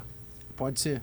Porque eu, eu ia dizer até que eu não, acredito que o Tyson deixe o Inter para ir para um outro time. Porque aqui ele tem tudo pronto para ele, né? Ele É. é. é o cara que Pois já é. conhece, foi criado aqui, tem carinho Uhum. do torcedor e tal. Mas, Mas a condição de o- reserva, será que não apuraria mas esse é que, processo? aí é que tá. Eu- ia chegar no, no que aconteceu com o Tinga ali no final de carreira, lembra? O Tinga recebe de uma hora No Cruzeiro outra. ele joga. Uma-. No aí Cruzeiro tá. ele joga. Lembra que a proposta que o. Tinga recebeu É, foi pro Cruzeiro? Isso, isso. Que era uma proposta de três anos, um super Cruzeiro que estava sendo montado, ele vai para lá, é campeão brasileiro, Copa do Brasil e tal. Mas, é, mas era uma situação que daqui a pouco até se encaminhava que ele pudesse encerrar a carreira aqui, ele ainda foi pro Cruzeiro. Isso. Pode acontecer algo parecido assim. O, o lado bom, né? ah, O Edenilson tem que ir pra arena. Daniel. Edenilson, Tyson, jogadores que né, começaram a temporada e hoje a gente não sabe nem se eles vão ficar. O lado bom disso tudo, né, pro torcedor colorado pensar é a, a mudança de fotografia do Inter, né, né, nessa temporada. verdade. o Inter mudou totalmente o seu cenário eh, de jogadores. Não, né? o Inter pós-janela é um outro Inter. É, o o Inter É um começou. Inter. o- o- enfim, em relação ao Inter que terminou o Brasileirão do ano passado, os únicos que estavam em campo eram Maurício e, eh, e Tyson. O Tyson estava em campo porque o Alan Patrick estava suspenso. né? Senão também não estaria. Então é, é muito, é muito importante também ver essa mudança de fotografia. O Inter mudou muito. O Inter teve também na sa- saindo, saindo do meio do ano o Moisés, Cuesta. o Cuesta e o Dourado. Saiu gente. né? Daí teve no time o Johnny, me ajudem, o Depena entrando. Ou seja, além de mudar a fotografia, trouxe mais É. qualidade. René, É. né? O, o René pelo Moisés, acho que o René joga mais que o É Moisés. superior. Né? Joga mais que o Moisés. Então, Quem foi o melhor jogador do Inter na temporada, Vini? o melhor acho que o jogador do Inter. Henrique. Eu, eu, cara, eu vou destacar o Pedro Eu Henrique. acho. E eu vou te dizer, eu não acho que ele seja o, o- ele, que ele seja o melhor tecnicamente. Mas o combo dele É. tornou ele muito importante. Eu Primeiro, pra, mim, ele- pra mim, o, o Vitão é o melhor jogador. Ah, o mim. Vitão jogou Vitão. demais. Não, mim ele- é o Vitão. ele Eu é ia giga- botar o Vitão É, e um mim outro é o que Vitão. quase não é falado, de pena. Também. Regular. Ele é gigantesco, mas eu vou trazer uma perspectiva pra vocês da arquibancada. Tava faltando pro Inter, tava faltando pro Inter há muito tempo. E ó, eu não falo isso da última temporada, esse ano, há muito tempo, há muito tempo. Um jogador, né, exceto da Alessandro, que já tava se encaminhando pra encerrar a carreira, um jogador que trouxesse conexão entre campo e arquibancada. É o Pedro Henrique? Pedro Henrique. E esse cara hoje é o Pedro Henrique. Ele, ele é a personificação do torcedor dentro de campo. O cara que tá na arquibancada ali, o Pedro Henrique pode não É tá torcedor, fa- é o, o o Pedro É Henrique pode não estar fazendo um bom jogo. Mas o, o- o torcedor dentro de campo, e às vezes ele não tem a mesma análise tática e técnica de um comentarista e tal, mas ele percebe o- a vontade, a, entrega, do dele- jogador. A entrega dele é comovente. É comovente, É o torcedor comovente. percebe isso. Percebe, Ele claramente. pode, não, ele pode tentar todos os dribles ali do lado do campo, errar todos. Mas ele tá ali tentando, tá fazendo a correria, tá incomodando o jogador adversário, tá lá na zaga dando o carrinho. E isso muda muito. Eu coloco o Vitão. Mas nessa- tecnicamente, o Vitão não, também é gigantesco. não, tecnicamente é o Vitão. Gigantesco. Mas, eu mas eu tô- ainda acho que tecnicamente o jogador acima da média do Inter, que deve render mais no ano que vem do que nesse ano, é o Alan Patrick. É, Tecnicamente falando. É, eu quero Mas ver. O que jogou o Vitão e o Depena é um jogador muito regular e inteligente, né? Mas quantos, quantos o Inter perde, vocês acham? Daniel acho que perde, tá? Perde. Daniel não fica, Edenilson não fica, Tyson existe essa dúvida. Uhum. Vai sair Ah. alguém vendido, né? Certamente um A será dúvida é se o né? Vitão fica, né? É, mas aí até o meio do ano. Não, o meio ano tá garantido, É. tem No tem ano contrato. todo, né? É. Tem, até metade do ano. Eu- eu- Bom, vamos olhar quem, É que quem meio do ano mercado. não contempla nem metade da Vai chegar a né? proposta pro Maurício. e Maurício pro tem mercado. E pro Johnny, Johnny. tem mercado. Talvez um pouquinho menos que o Maurício, mas tem mercado E eu- também. E, e as ofertas vão ser dos Estados Unidos. Eu acho que esse menino que entrou no time, o Matheus, Matheus Dias. Matheus Dias. também no meio do ano é um risco. Meio É, do ano, é? Tem que jogar mais. eu né? acho. E a eu maior até estou dece- escrevendo isso amanhã, que a, a grande prioridade do Inter, pela lesão do Gabriel, e olha Volante. é, é, o Inter precisa contratar volante, mas que não se apure porque apareceu o titular. O titular é Não, o é- Matheus. é bom hoje. jogador. Não, é bom Esse menino jogador. do Coritiba volta também, né? Cadorini? Não, o Bruno. Bruno Gomes. Bruno Gomes. Bruno Gomes, né? É. E a maior decepção quem foi, Vini? Não, David. David. David. É uma David. briga boa. 12 aí. milhões? David. É, ele foi um investimento alto, né? E ainda eu posso incluir nesse pacote até agora, tomara que me desminta, o Mikael. Que não foi pouco tempo que teve para trabalhar, para entrar em forma, para. O Mikael é falta de profissionalismo. Não, né? porra, para aí, cara. E daí agora eu vou, eu vou ser coerente com o que eu falei com a minha com a melhor surpresa. Ah. Né? A minha maior decepção, apesar de vários fatores externos que a gente sabe que prejudicaram o ano, mas é o Tyson. Não Porque bem, a, né? a tempo, a- o ano passado, a gente tava muito. Ah, chegou agora, meio do ano. Mas até ano passado ele conseguiu ser mais protagonista do que esse Uhum, ano. Né? Ano passado, ele, quando ele chegou, ele ainda conseguiu. Ma- ma- a tua crítica é para as duas temporadas ou para essa? Não, não, pra essa. Para essa? Pra essa. Eu não acho justo. É, não. Tyson. eu eu acho que esses fatores prejudicaram ele, mas ele já não vinha, ele não vinha bem desde o início da temporada. E esses- essas coisas foram acontecendo e, e isso acabou prejudicando ele junto, assim. Mas vou te explicar porque eu vou ser coerente com a minha, com a minha escolha com o Pedro Henrique. Porque tudo isso que representa o Pedro Henrique é o que, de repente, estava a expectativa do torcedor em cima do Tyson nessa temporada. Mas eu vejo o Tyson com essa identificação. Eu Não, vejo, eu eu vejo também esse vejo. reconhecimento do Eu torcedor. também vejo. Sabe, sabe quando eu vejo, Gamba? Quando depois de tudo que aconteceu, ficou um- o clima dele e do Edenilson ficou ruim pros dois, assim, no Exato. mesmo nível, Sim, sim, sim. pós-Melgar. Mas o, o Tyson baixou a cabeça, Trabalhar. falou nada, continuou trabalhando, Trabalhar. respeitando o torcedor Trabalhar. do Inter. Porque E- o, o- o- Desculpa, Vini. O que eu vejo no Tyson é que o, o Tyson tem uma autocrítica. o Tyson sabe que ele não tá rendendo o que a torcida espera que E ele é o possa pri- e esse é o render. primeiro passo. Esse é o primeiro passo. Esse é o ele primeiro tem passo. plena noção disso. E outra, o Tyson no banco, me corrijam aqui, eu nunca ouvi uma entrevista do Tyson reclamar que Não. tava no banco. E esse é o ponto. O, por quê? Porque o campo tava mostrando que ele não O- tinha o- condições de ser titular. O Tyson ficou prejudicado, sim, pelos problemas familiares, porque isso afeta qualquer Pô. um. Pô, tá louco? Tu perdeu um Tu irmão. perde um irmão pai, em tá fevereiro, louco. tu perde um pai no final do Isso é ano. uma pancada, claro. Que isso? Agora, ele ficou muito afetado porque acabaram dando a ele, denominando ele como o autor da greve. Lá atrás. Esse Exatamente. outro fator também é um prejudicou. Exatamente, muito. e ali prejudicou ele. E ele jura que Bem não lembrado. foi ele. Só tal. que, ah, enfim, acompanhando os jogos no Beira Rio, e aí quando tu tá no estádio, tu, tu, tu olha muito a- o além da tela, né? Que é da TV ali, tu consegue olhar os detalhes, o que o jogador Percepção tá é fazendo outra, né? quando tá a- se aquecendo, enfim. E tu via um Tyson que, pô, acabava o jogo, ia lá conversar com o torcedor, entregar uma camiseta, tirar uma foto, né? Ah, se negava a dar entrevista pra, de repente, não, não expor, de repente, um momento que Uhum. ele não tá bem. Eu achei ele muito. Eu achei, eu achei, eu achei ele muito resiliente nesse momento. Daí aí que ia chegar a minha construção, Gamba. Por isso que eu não defendo a saída do Tyson. Perfeito. né? eu, eu, acredito, eu acredito muito no futebol dele, acredito muito na entrega que ele pode trazer para o clube. Primeiro, porque ele é um bom jogador, eu acho que isso é indiscutível. O Tyson é um bom jogador. Eu acho que, a- às vezes, na, na má fase de alguns atletas, isso acaba se perdendo e algumas pessoas se esquecem disso. O Tyson tem bola é que, no o- corpo. É que o torcedor, o torcedor, ele sempre vai ser, hum, na maioria das vezes, mais passional do que racional. O torcedor esperou muito tempo pelo Tyson. Vocês lembram que eu lembro que o Tyson fez, eu ainda era repórter, 2014, a primeira, a primeira edição do Lance de Crack. O Tyson jogava no Shakhtar e ele veio jogar o Lance Crack, o projeto do D'Alessandro. Lá já se perguntava por ele. Quando é que volta? Não, Quando é que permanentemente. volta? né? Era o tempo inteiro. Todo aí ano. ele volta. Todo ano e aí tinha- quando ele volta, o torcedor imagina o quê? Que ele vai, Vai botar a sobrar. bola embaixo do braço e vai sobrar. Volta na saída E- do Alessandro, inclusive. É, né? e isso não aconteceu. Claro, agora tem esse segundo momento, que daí é to- é todo aspecto. Quem conhece o Tyson sabe o quanto o Tyson é um cara ligado à família. Ah, mas todo mundo é. Não, do jeito que ele é, não são todos que são. Não são todos. Ele tem uma ligação é, acima do normal.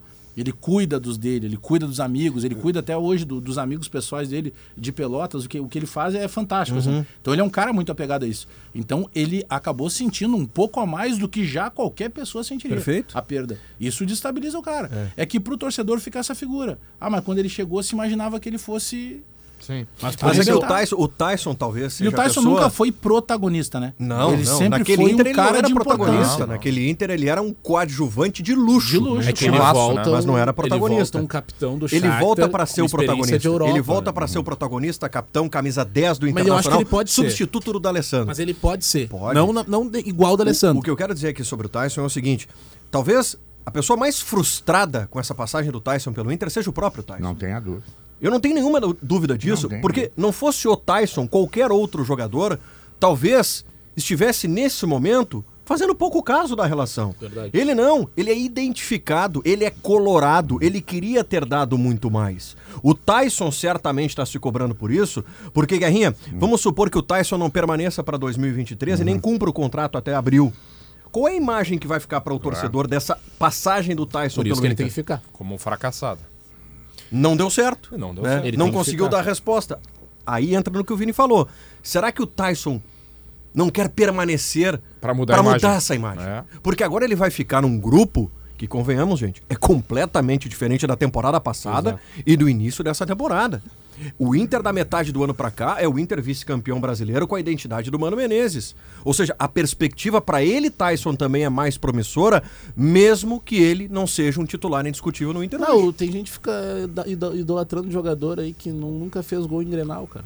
O Tyson voltou, já fez gol decisivo ali na, no, na campanha de rebaixamento do Grêmio, que foi um momento relevante ali na, na, naquela reta final do Inter. Foi um jogo Beira-Rio lotado, enfim, todo aquele folclore do Grenal. Ele foi um cara que foi decisivo no jogo, fez o gol do 1x0, Sim. né? Então, tem que valorizar mais o Tyson. 2 e 20 deixa eu dar mais uma passada em Turim. Eduardo Gabardo terminou a entrevista do Marquinhos por aí, Gabardo?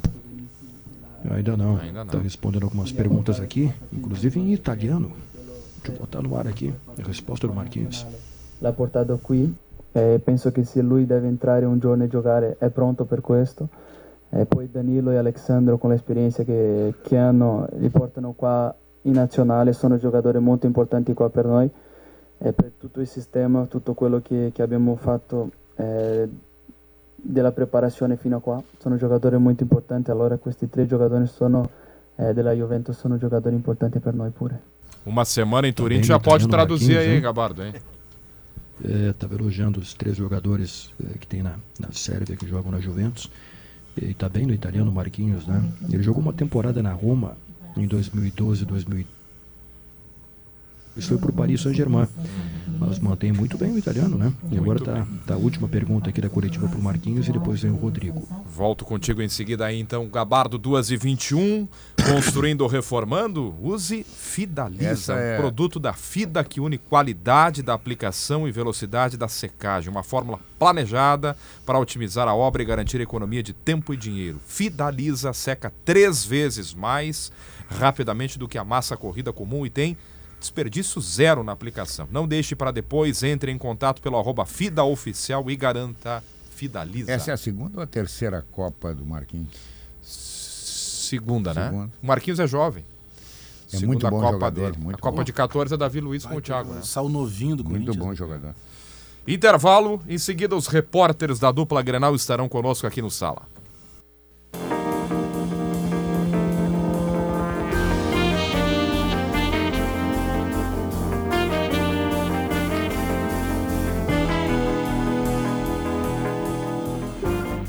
São duas horas mais 26 minutos. Estamos de volta com o Sala de Redação. Para atualizar agora as notícias da dupla Grenal, Felipe Duarte e o Grêmio. Boa tarde, Felipe. Boa tarde, pessoal. Boa tarde a todos. Pois é, estava acompanhando o debate de vocês e ainda repercutindo, né, a, a posse. Começa agora a gestão de Alberto Guerra como novo presidente do Grêmio, sucessor de Romildo Bolzão. Ontem dois nomes já anunciados para o departamento de futebol, mas cargos políticos, né? Paulo Calef como vice de futebol e Antônio Brum como diretor de futebol. A viagem para o Rio de Janeiro programada já para o final de semana, onde sentarão para conversar e renovar o contrato de Renato Portaluppi. E dá para dizer, pessoal, que tudo depende desta renovação, dessa manutenção de Renato, porque essa vai ser a, a, a primeira pauta do encontro dos dirigentes com o treinador gremista. Depois disso, vai se avançar sobre o tema de reforços, né? Aqueles dois nomes que o Grêmio já tinha uma tratativa, uma negociação alinhavada, o uruguaio eh, Felipe Carbajo, do Nacional de Montevidéu, e também o meia Cristaldo, do Huracan. Esses dois nomes serão debatidos com o Renato e com o aval do técnico vai se avançar ou não nestas negociações, além da lista que o Renato vai entregar para os dirigentes e a partir de agora iniciar essas tratativas. Alberto Guerra até falou durante a entrevista, né, que agora é que ele estava tomando posse, agora é que ele pode assinar pelo Grêmio. E muita gente cobrou nas redes sociais também essa demora, por que está demorando? Não, não dava para anunciar um reforço ontem? E a desculpa, a defesa dos dirigentes é justamente essa, né? De que agora é que ele toma posse. Então, a partir desta quinta-feira é que ele pode responder pelo Grêmio. Então, esses serão os primeiros atos. A viagem ao Rio de Janeiro para renovar com o técnico Renato Portaluppi e definir quais reforços serão contratados e também quais jogadores daqueles que retornam de empréstimo serão aproveitados ou não. E essa lista de jogadores que voltam a Embagé, Felipe, é uma lista grande, hein? Deixa eu trazer os nomes aqui então, a da Mas tem- Chapecoense. mas, tem, mas tem muito bate-volta. né? Ah, a maioria, né? Não, tem muito bate-volta. É, é, Dá para aproveitar alguém dessa lista? Vamos, vamos para a lista. aí, Deixa eu Felipe. trazer aqui Vamos lá. a, a opinião é de vocês, tá? Mas São a lista é jovens, essa. São jovens. Darlan e Guilherme Guedes, volante lateral esquerdo da Chapecoense. Guilherme Azevedo, vem do Criciúma. Jean-Pierre Sarará. Jean-Pierre meia, Matheus Sarará volante, estavam no Havaí. Ricardinho, centroavante que estava no Atlético Goianiense. Isaac, meia atacante, estava no Guarani de Campinas. E tem o Elias, que é uma situação um pouco diferente. O New York Red Bulls já fez uma proposta, um pouco abaixo daquela que estava estipulada em contrato, para comprar o Elias. E essa é uma negociação que vai ser desenrolada com a direção agora comandada por Alberto Guerra. Esse é o efeito do momento do Grêmio. Tu vê, é, o, o time do Elias, primeiro que de todos esses aí, o que eu. Ah, pode escolher um, Elias. Eu ficaria com o Elias. Penso que ele não devesse nem sair. Mas ah, vê, o próprio clube já está fazendo uma oferta menor do que a que tinha estipulado em contrato. É o momento do Grêmio. Sabe que o Grêmio não vai utilizar o menino, sabe que está precisando de dinheiro. É, tomara, pro, pro bem do Elias, tomara que ele seja negociado. Porque ele merece. Ele não vai jogar aqui no Grêmio. Não porque ele não tem a competência, mas porque ele não recebe oportunidade. Mas são garotos, né? Todos Sim. os que o Felipe disse, praticamente, são todos criados no Grêmio. Jean-Pierre, vão, vão aproveitar. O o Havaí agora é o É Alex bom, né? Cabeção que treina lá, né? Daqui a pouco ele podia até pedir a volta do Jean-Pierre, porque eu não acredito que o Jean-Pierre vai receber nova oportunidade no Grêmio. Chamado ele tem um do- ano de contrato. né? Chamado do Gabardo. Eu vou fazer a pergunta aqui pro, pro Rodrigo. Vamos acompanhar. Vamos ver o que, que ele está falando. estar em qualquer lugar ali, eu estou preparado para isso e eu estou à disposição. Não tem um lugar preferido ali, onde o Tite quiser me usar, eu eu tô aí. Rodrigo, por gentileza. é, a gente viu que no treino de hoje, né, é, o Tite colocou os dois campos, um time em cada campo ali durante boa parte do tempo, com a mesma estrutura tática, mas aparentemente com jogadores misturados, né, titulares é, nos dois times. Vocês já sabem quem são os jogadores que vão ser titulares, o time que vai começar contra a Sérvia daqui uma semana? Não, ainda não, não sei, gostaria muito de saber, mas o Tite ainda não passou nada. Ele está treinando todo mundo da mesma forma para estar todo mundo preparado, mas acho que ninguém, ninguém sabe ainda quem, quem vai ser o time titular. Fala, Rodrigo, beleza? Fernando, da Band. Bem, cara, é, você chegou no, no Real Madrid quietinho, sem fazer barulho, devagar, entrou, foi decisivo. Como é que você está vendo esse teu momento? Você teve uma evolução muito silenciosa que explodiu de repente. Como é que você está se sentindo sendo protagonista? Aqui, vai jogar a Copa do Mundo. É verdade, me sentindo muito bem é, de ter tido toda essa evolução desde quando eu cheguei lá. Eu sabia que as coisas não seriam fáceis, como fáceis, como não, não é para ninguém, né? Não tem, não tem jeito. Mas eu sempre treinei, sempre batalhei, sempre suportei todos os momentos e sabia que minha hora ia chegar, a hora de ter um protagonismo. E, e era natural, e foi o que eu fiz. Continuei trabalhando, continuei firme e agora, graças a Deus, tenho vivido um grande momento, tenho sido protagonista no meu, no meu time e, claro, vou ter a chance de disputar minha primeira Copa do Mundo também para coroar isso. Rodrigo, atacante Rodrigo. da seleção, Gabardo. É, interessante o que ele falou, né? Os jogadores ainda não sabem, É. e, o, e, o, e o Marquinhos tinha falado sobre isso também. Os jogadores ainda não sabem qual será o time da estreia da Copa do Mundo. Falta uma semana para a estreia contra a Sérvia. Eduardo Gabardo com a seleção brasileira. Eu volto para o Felipe Duarte com o Grêmio. Mais algum destaque de Grêmio, Felipe? Sobre a questão do executivo, né? O, o- o presidente Alberto Guerra não atirou a toalha em relação à, à busca pela contratação de Rodrigo Caetano. Embora o dirigente tenha se manifestado ontem em entrevista coletiva lá no CT do Galo, dizendo que vai cumprir o seu contrato com o Clube Mineiro e já recebeu a sinalização por parte da diretoria do Atlético que mesmo que o clube se transforme em SAF, Rodrigo Caetano permanece. E nessa entrevista que ele concedeu já fazia projeções do time para 2023, a busca por treinador.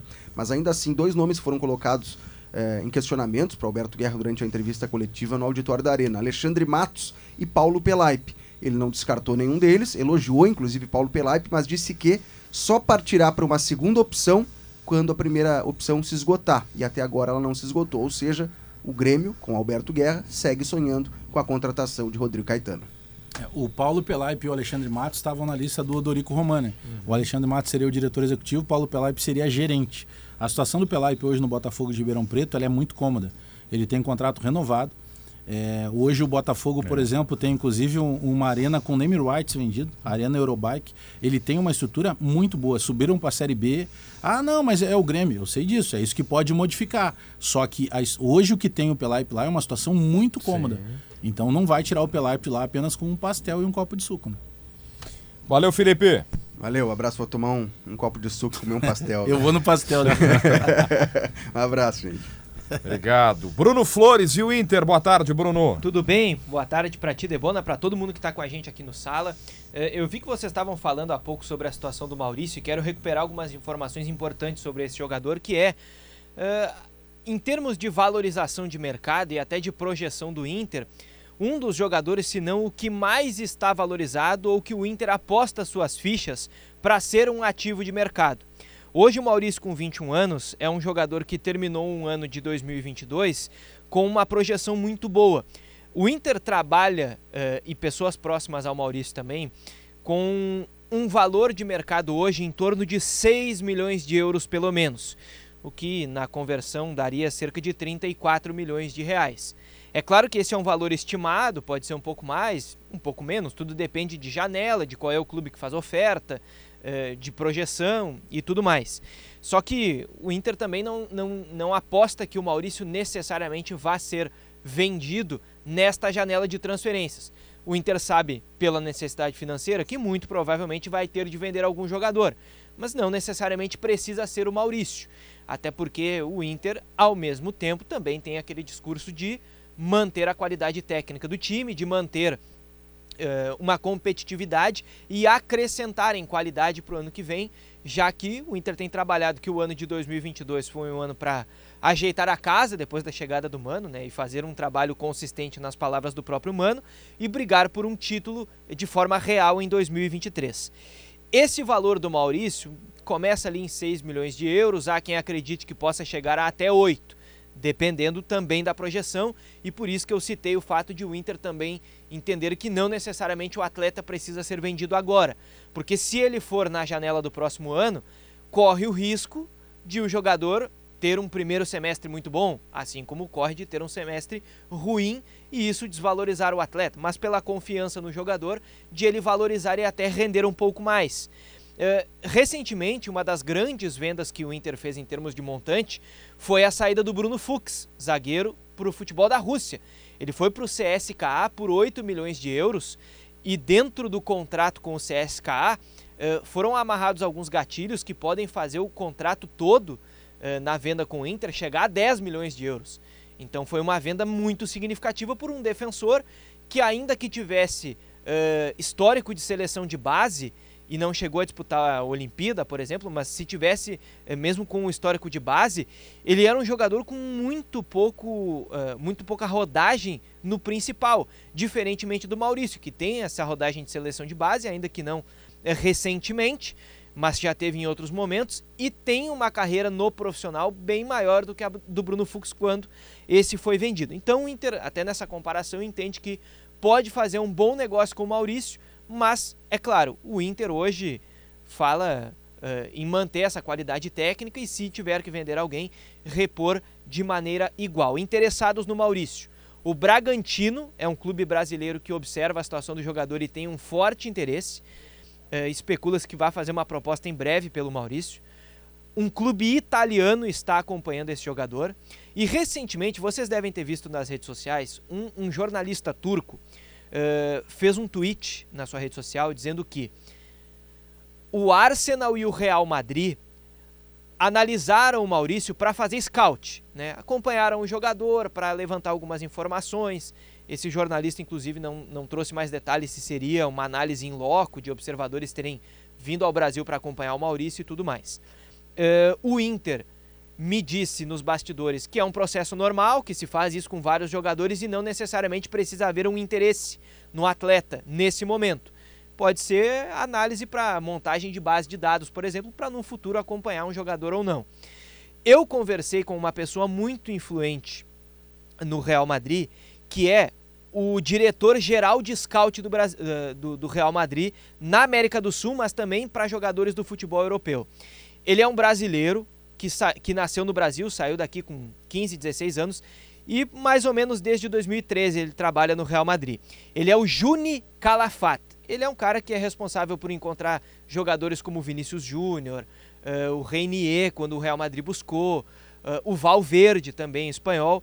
Mas uh, nessa conversa que eu tive com ele hoje, ele garantiu que não há um interesse pelo Maurício. Mas essa, essa observação pode mesmo ter sido para uma análise de dados, enfim, não significa necessariamente que vá efetuar uma proposta pelo jogador. 2h38, obrigado Bruno Flores com o Inter, Felipe Duarte o Grêmio, Leto Cia Food leva a experiência dos melhores restaurantes de fruto do mar para a sua casa. Facate, instituição que abre portas para a vida e para o mercado de trabalho com competência. Escolha qualidade, escolha Facate. Zé Pneu, sua revenda oficial Goodyear. o Grêmio lá, admite, o Bagé, que hum. não tem plano B para técnico. É Renato é. e Renato. Só que tem dois gigantes no futebol brasileiro que estão procurando técnico também. Vasco. Três, então, né? Corinthians. Corinthians Galo, e Atlético Galo, Mineiro, Galo, né? Três. Corinthians e Atlético Mineiro. Ontem, é, ontem o Paulo Calef, que vai ser o vice de futebol, ele, ele foi perguntado sobre isso. Tá, mas vem cá, e como é que funciona, né? Tem uma outra alternativa para o Renato? Ele disse, não, não. O nosso plano é o Renato. Isso é legal porque foi uma promessa Convicção. de campanha. Agora, tem o outro lado. Ninguém sentou para falar com o Renato de valores. Né? Valores, né? é. E a partir do momento que o Renato tem essa certeza que ele é a única bola da vez. É que esse tipo de declaração pode... deixa o Grêmio refém é, do Renato fém, de uma fém. maneira. Mas eu entendo também, sabe? Eu, eu, também compreendo a declaração, porque é cobrado como uma promessa de campanha. Como é que agora vai dar para trás no Renato? Só que tem esse processo, né? Agora é sentar. Mas o Renato também, Gamba, tem outro lado, né? Ele sabe que a situação do Grêmio hoje é uma situação diferente. Ele não vem para cá fazer Sim. nenhum tipo de, de, jogo beneficente. Ele, ele é muito bem pago merece isso, mas ele entende também que o momento hoje.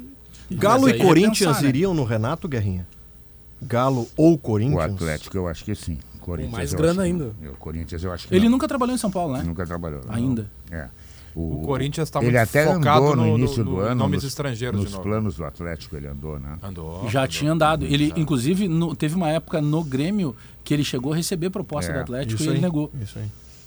O... Sabe que. Desculpa, desculpa, vai lá, vai lá. Mas o Grêmio tá com aquele cenário estranho, cara. Sabe que ele chove não molha, parece que as é. coisas estão. Parece que ninguém tá. É que tem não tem nada definido. É, é, mas essa indefinição, às vezes, é, ela parece que as coisas não, não estão andando. Tem, tem alguma coisa que não está sendo exposta da, da, da forma é que, correta. Sabe que uma das coisas assim que ontem, né, é, eu considerei que, que eu fosse ouvir. E eu, eu compreendo a questão do Rodrigo Caetano, porque o Rodrigo Caetano está se desvencilhando ou não do Galo, tudo bem.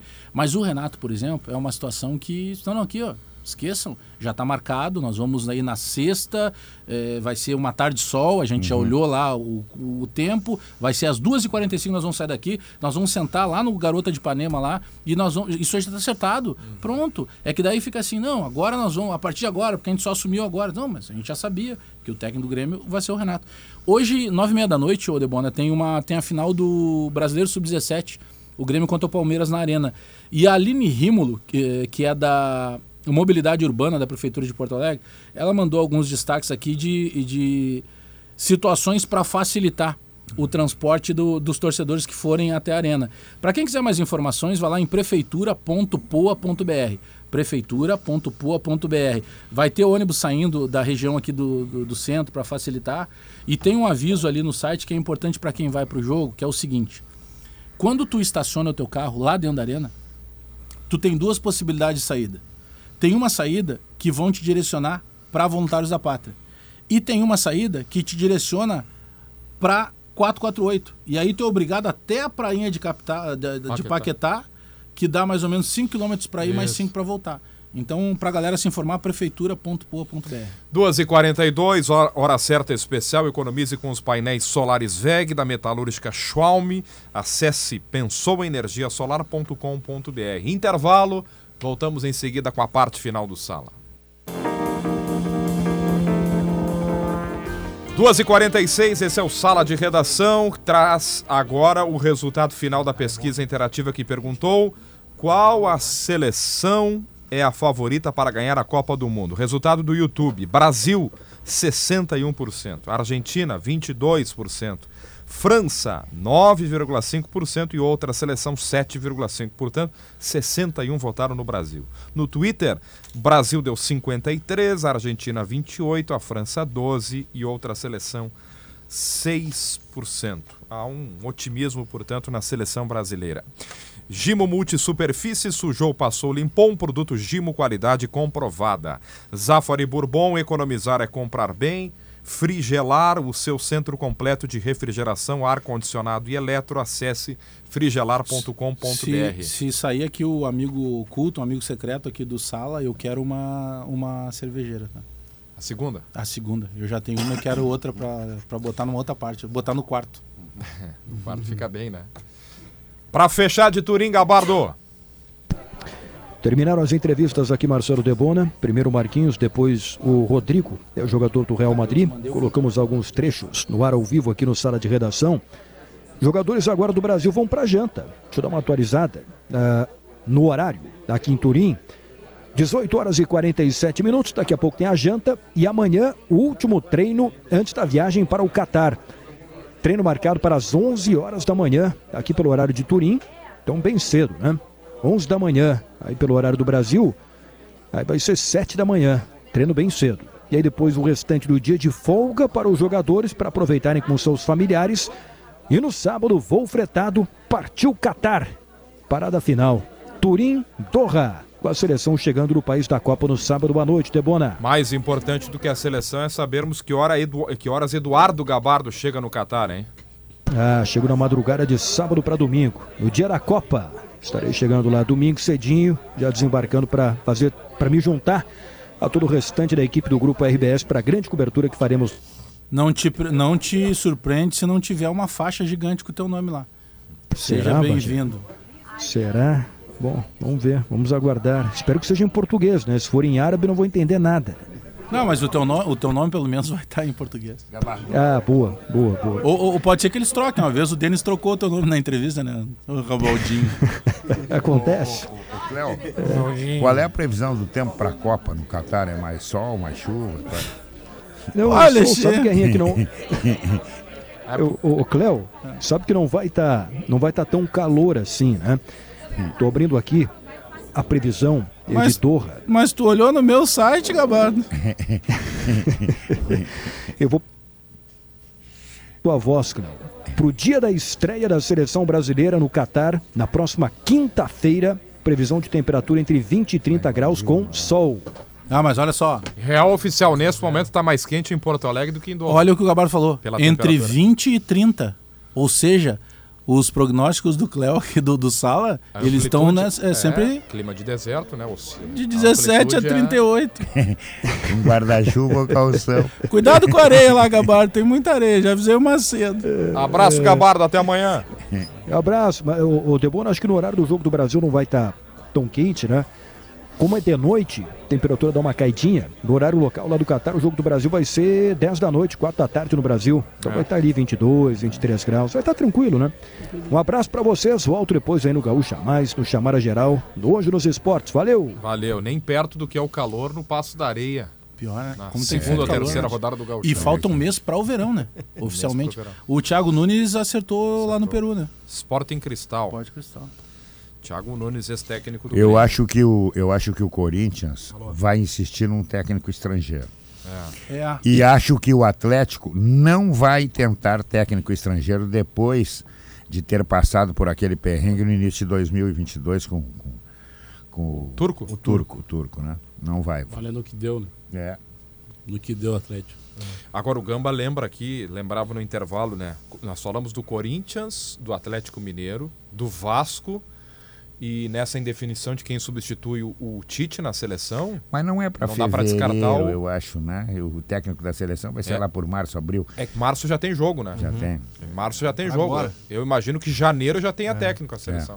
É que aí tem o seguinte, né? Bom, vamos lá, Guerrinha. Exercício aqui de Futurologia. suposição, futurologia. Abel Ferreira, Palmeiras sem treinador. Exato. Vale pro Dorival Flamengo. Júnior, Flamengo, sem treinador. Aí já tem Galo sem treinador, Corinthians procurando treinador. O mais O Vasco- substituível aí é o Dorival. né? É, o Vasco estava atrás do treinador, o como é que é Oliveira? Antônio Oliveira, que estava no, No Cuiabá, Cuiabá. mas E o bom tava- trabalho dele foi no tinha Atlético passado Paranaense. agora né? no- Tava no tá no Cuiabá. Cuiabá, Cuiabá. Mas é, é que o Flamengo, Vini, é, provavelmente seja o que vai ter menos dificuldade de recolocar. Exato, é isso. Porque, e, mas- e isso diz muito sobre.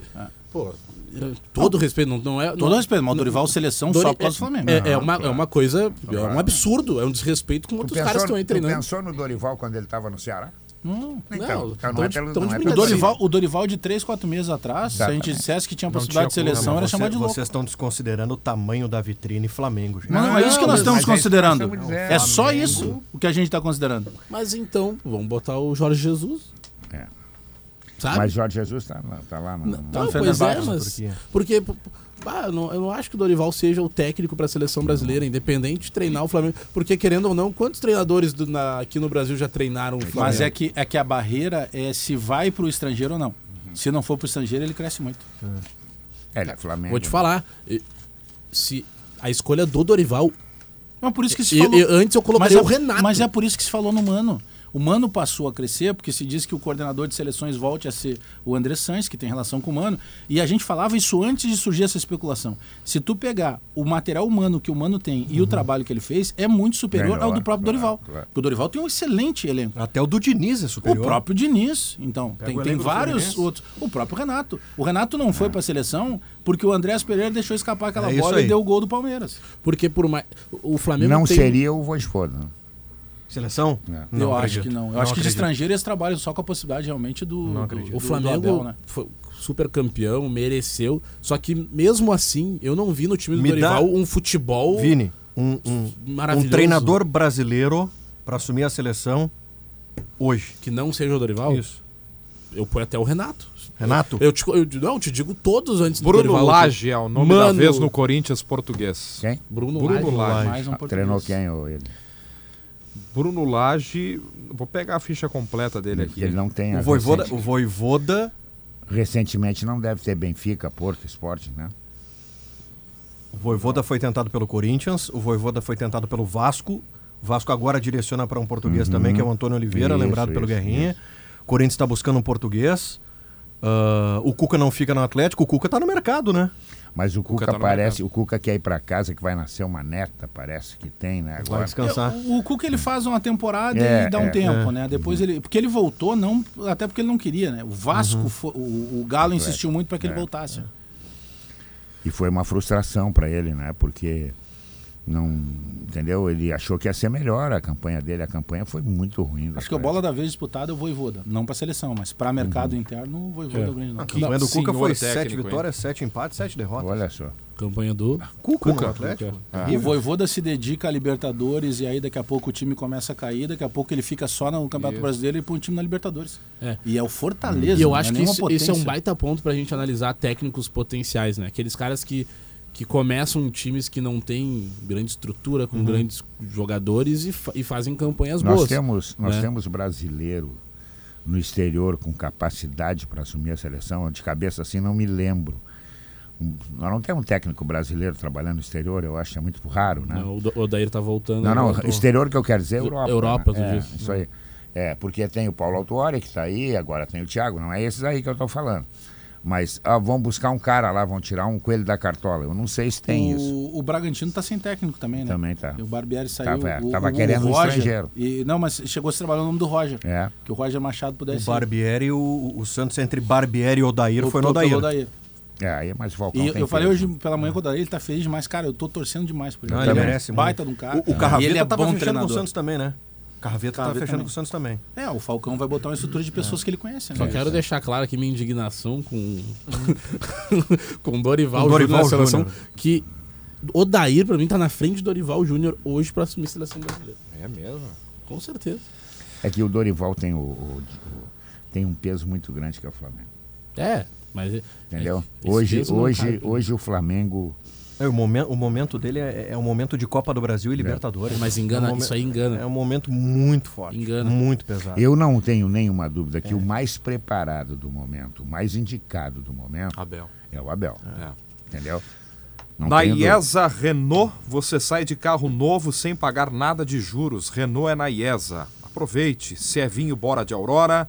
Santa Clara, 110 anos, a gente faz tudo para você fazer tudo melhor. CMPC Renovável por Natureza. CMPC Renovável por Natureza.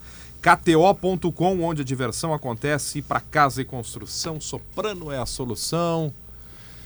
Leandro Stout. Em Chegou. seguida tem Gaúcha Mais. Leandro Boa tarde. Stout, nós fizemos uma enquete aqui no Sala. Quem é o favorito para ganhar a Copa? Na tua opinião, tu que é um cara que acompanha futebol também, quem é que tu acha que? Vamos tirar o Brasil. O Brasil é, é muito desejo, além de tudo, né? Além da bola. Mas quem é que tu acha que é o favorito, tirando o Brasil, para ganhar a Copa? Eu acho que é a Argentina. A Argentina. Olha, eu não, eu não te tiro muito a razão. Acho que tá redonda a Argentina. É que tá muito parelho, né? Tá muito parelho. Vai depender não do momento. 36 jogos. É uma, é uma não, é. não, não tem Não, preparação, não, então não. vai o time vai pronto, né, Guerrinha? Não tem tempo do técnico preparar o time. Já estão lá, os jogadores estavam na, na temporada europe- europeia no último final de semana, então é o que tem. Então aque- aqueles que estão chegando melhor, eu acho que tem mais chance, porque não vai dar tempo de fazer uma preparação. O que, que teremos logo mais, hein, Bom, a gente vai falar sobre o novo plano diretor de Gramado, a cidade gaúcha que recebe mais turistas eh, e é uma das cidades que recebe mais turistas no Brasil, aliás, e vem crescendo muito Gramado. Tem um novo plano diretor, novas regras de construção, nós vamos detalhar como vai ser Gramado a partir do que os vereadores aprovaram. Vamos conversar daqui a pouco com o prefeito de Gramado. Vamos falar também sobre a preocupação que se tem, Debona, com é, a nova variante do coronavírus. Já tem mais casos em outros estados, já tem confirmação da variante no Rio Grande do Sul e nós vamos explicar que variante é essa, quais são os cuidados extras, reforçar a necessidade de completar o calendário de vacinação. Isso é o mais Daquelas variantes importante. agressivas, mais É, leves. ela é muito transmissível, Uhum. mas ela vem se, se mostrando assim nas pessoas vacinadas como uma gripe. Sim. Então, é, esse é um ponto importante. E reforçar a necessidade de ter a primeira, para quem ainda não tem, a segunda, a terceira e até a quarta dose. E nós vamos falar também sobre uma investigação em andamento, prisões já realizadas nesta semana em Santa Catarina, com um grupo de neonazistas. Oito foram presos lá em Santa Catarina no encontro, Debona, e quatro são aqui do Rio Grande do Sul. Então nós vamos eh, saber com a polícia catarinense o que já descobriram sobre os planos deste grupo que estava fazendo o encontro lá na Grande Florianópolis. Muito bem, Leandro Stout com Paulo Germano. Paulo Germano, ou como diz Pedro Ernesto Prefeito Denardinho, virtual. prefeito virtual. Em seguida tem Gaúcha Mais. Estamos fechando sala de redação, agradecendo a todos pela audiência, pela companhia, pela participação, que eu vejo que foi muito grande aqui no nosso WhatsApp e também no nosso chat na transmissão em vídeo no YouTube. Amanhã estaremos de volta. Nosso time está em viagem para o Catar, Stout e na eh, o Sala já de segunda-feira, já com todo o nosso time. Não vai terminar o programa cantando como Pedro, tem que manter a tradição, Debona. Eu prefiro fazer uma transição mais, mais calma, né? Mais. Tá dizendo que a transição tranquila. com o Pedro não é calma. Nada, calma, é agitada, né? Não é calma, PG? Com Pedro? com o Sempre, Pedro? né? Sempre calma. É sempre calmo, leve, suave, né? O Debona é que é essa loucura de sempre. Muito obrigado a todos, hein? Notícia na hora certa e depois Gaúcha Mais. Tchau.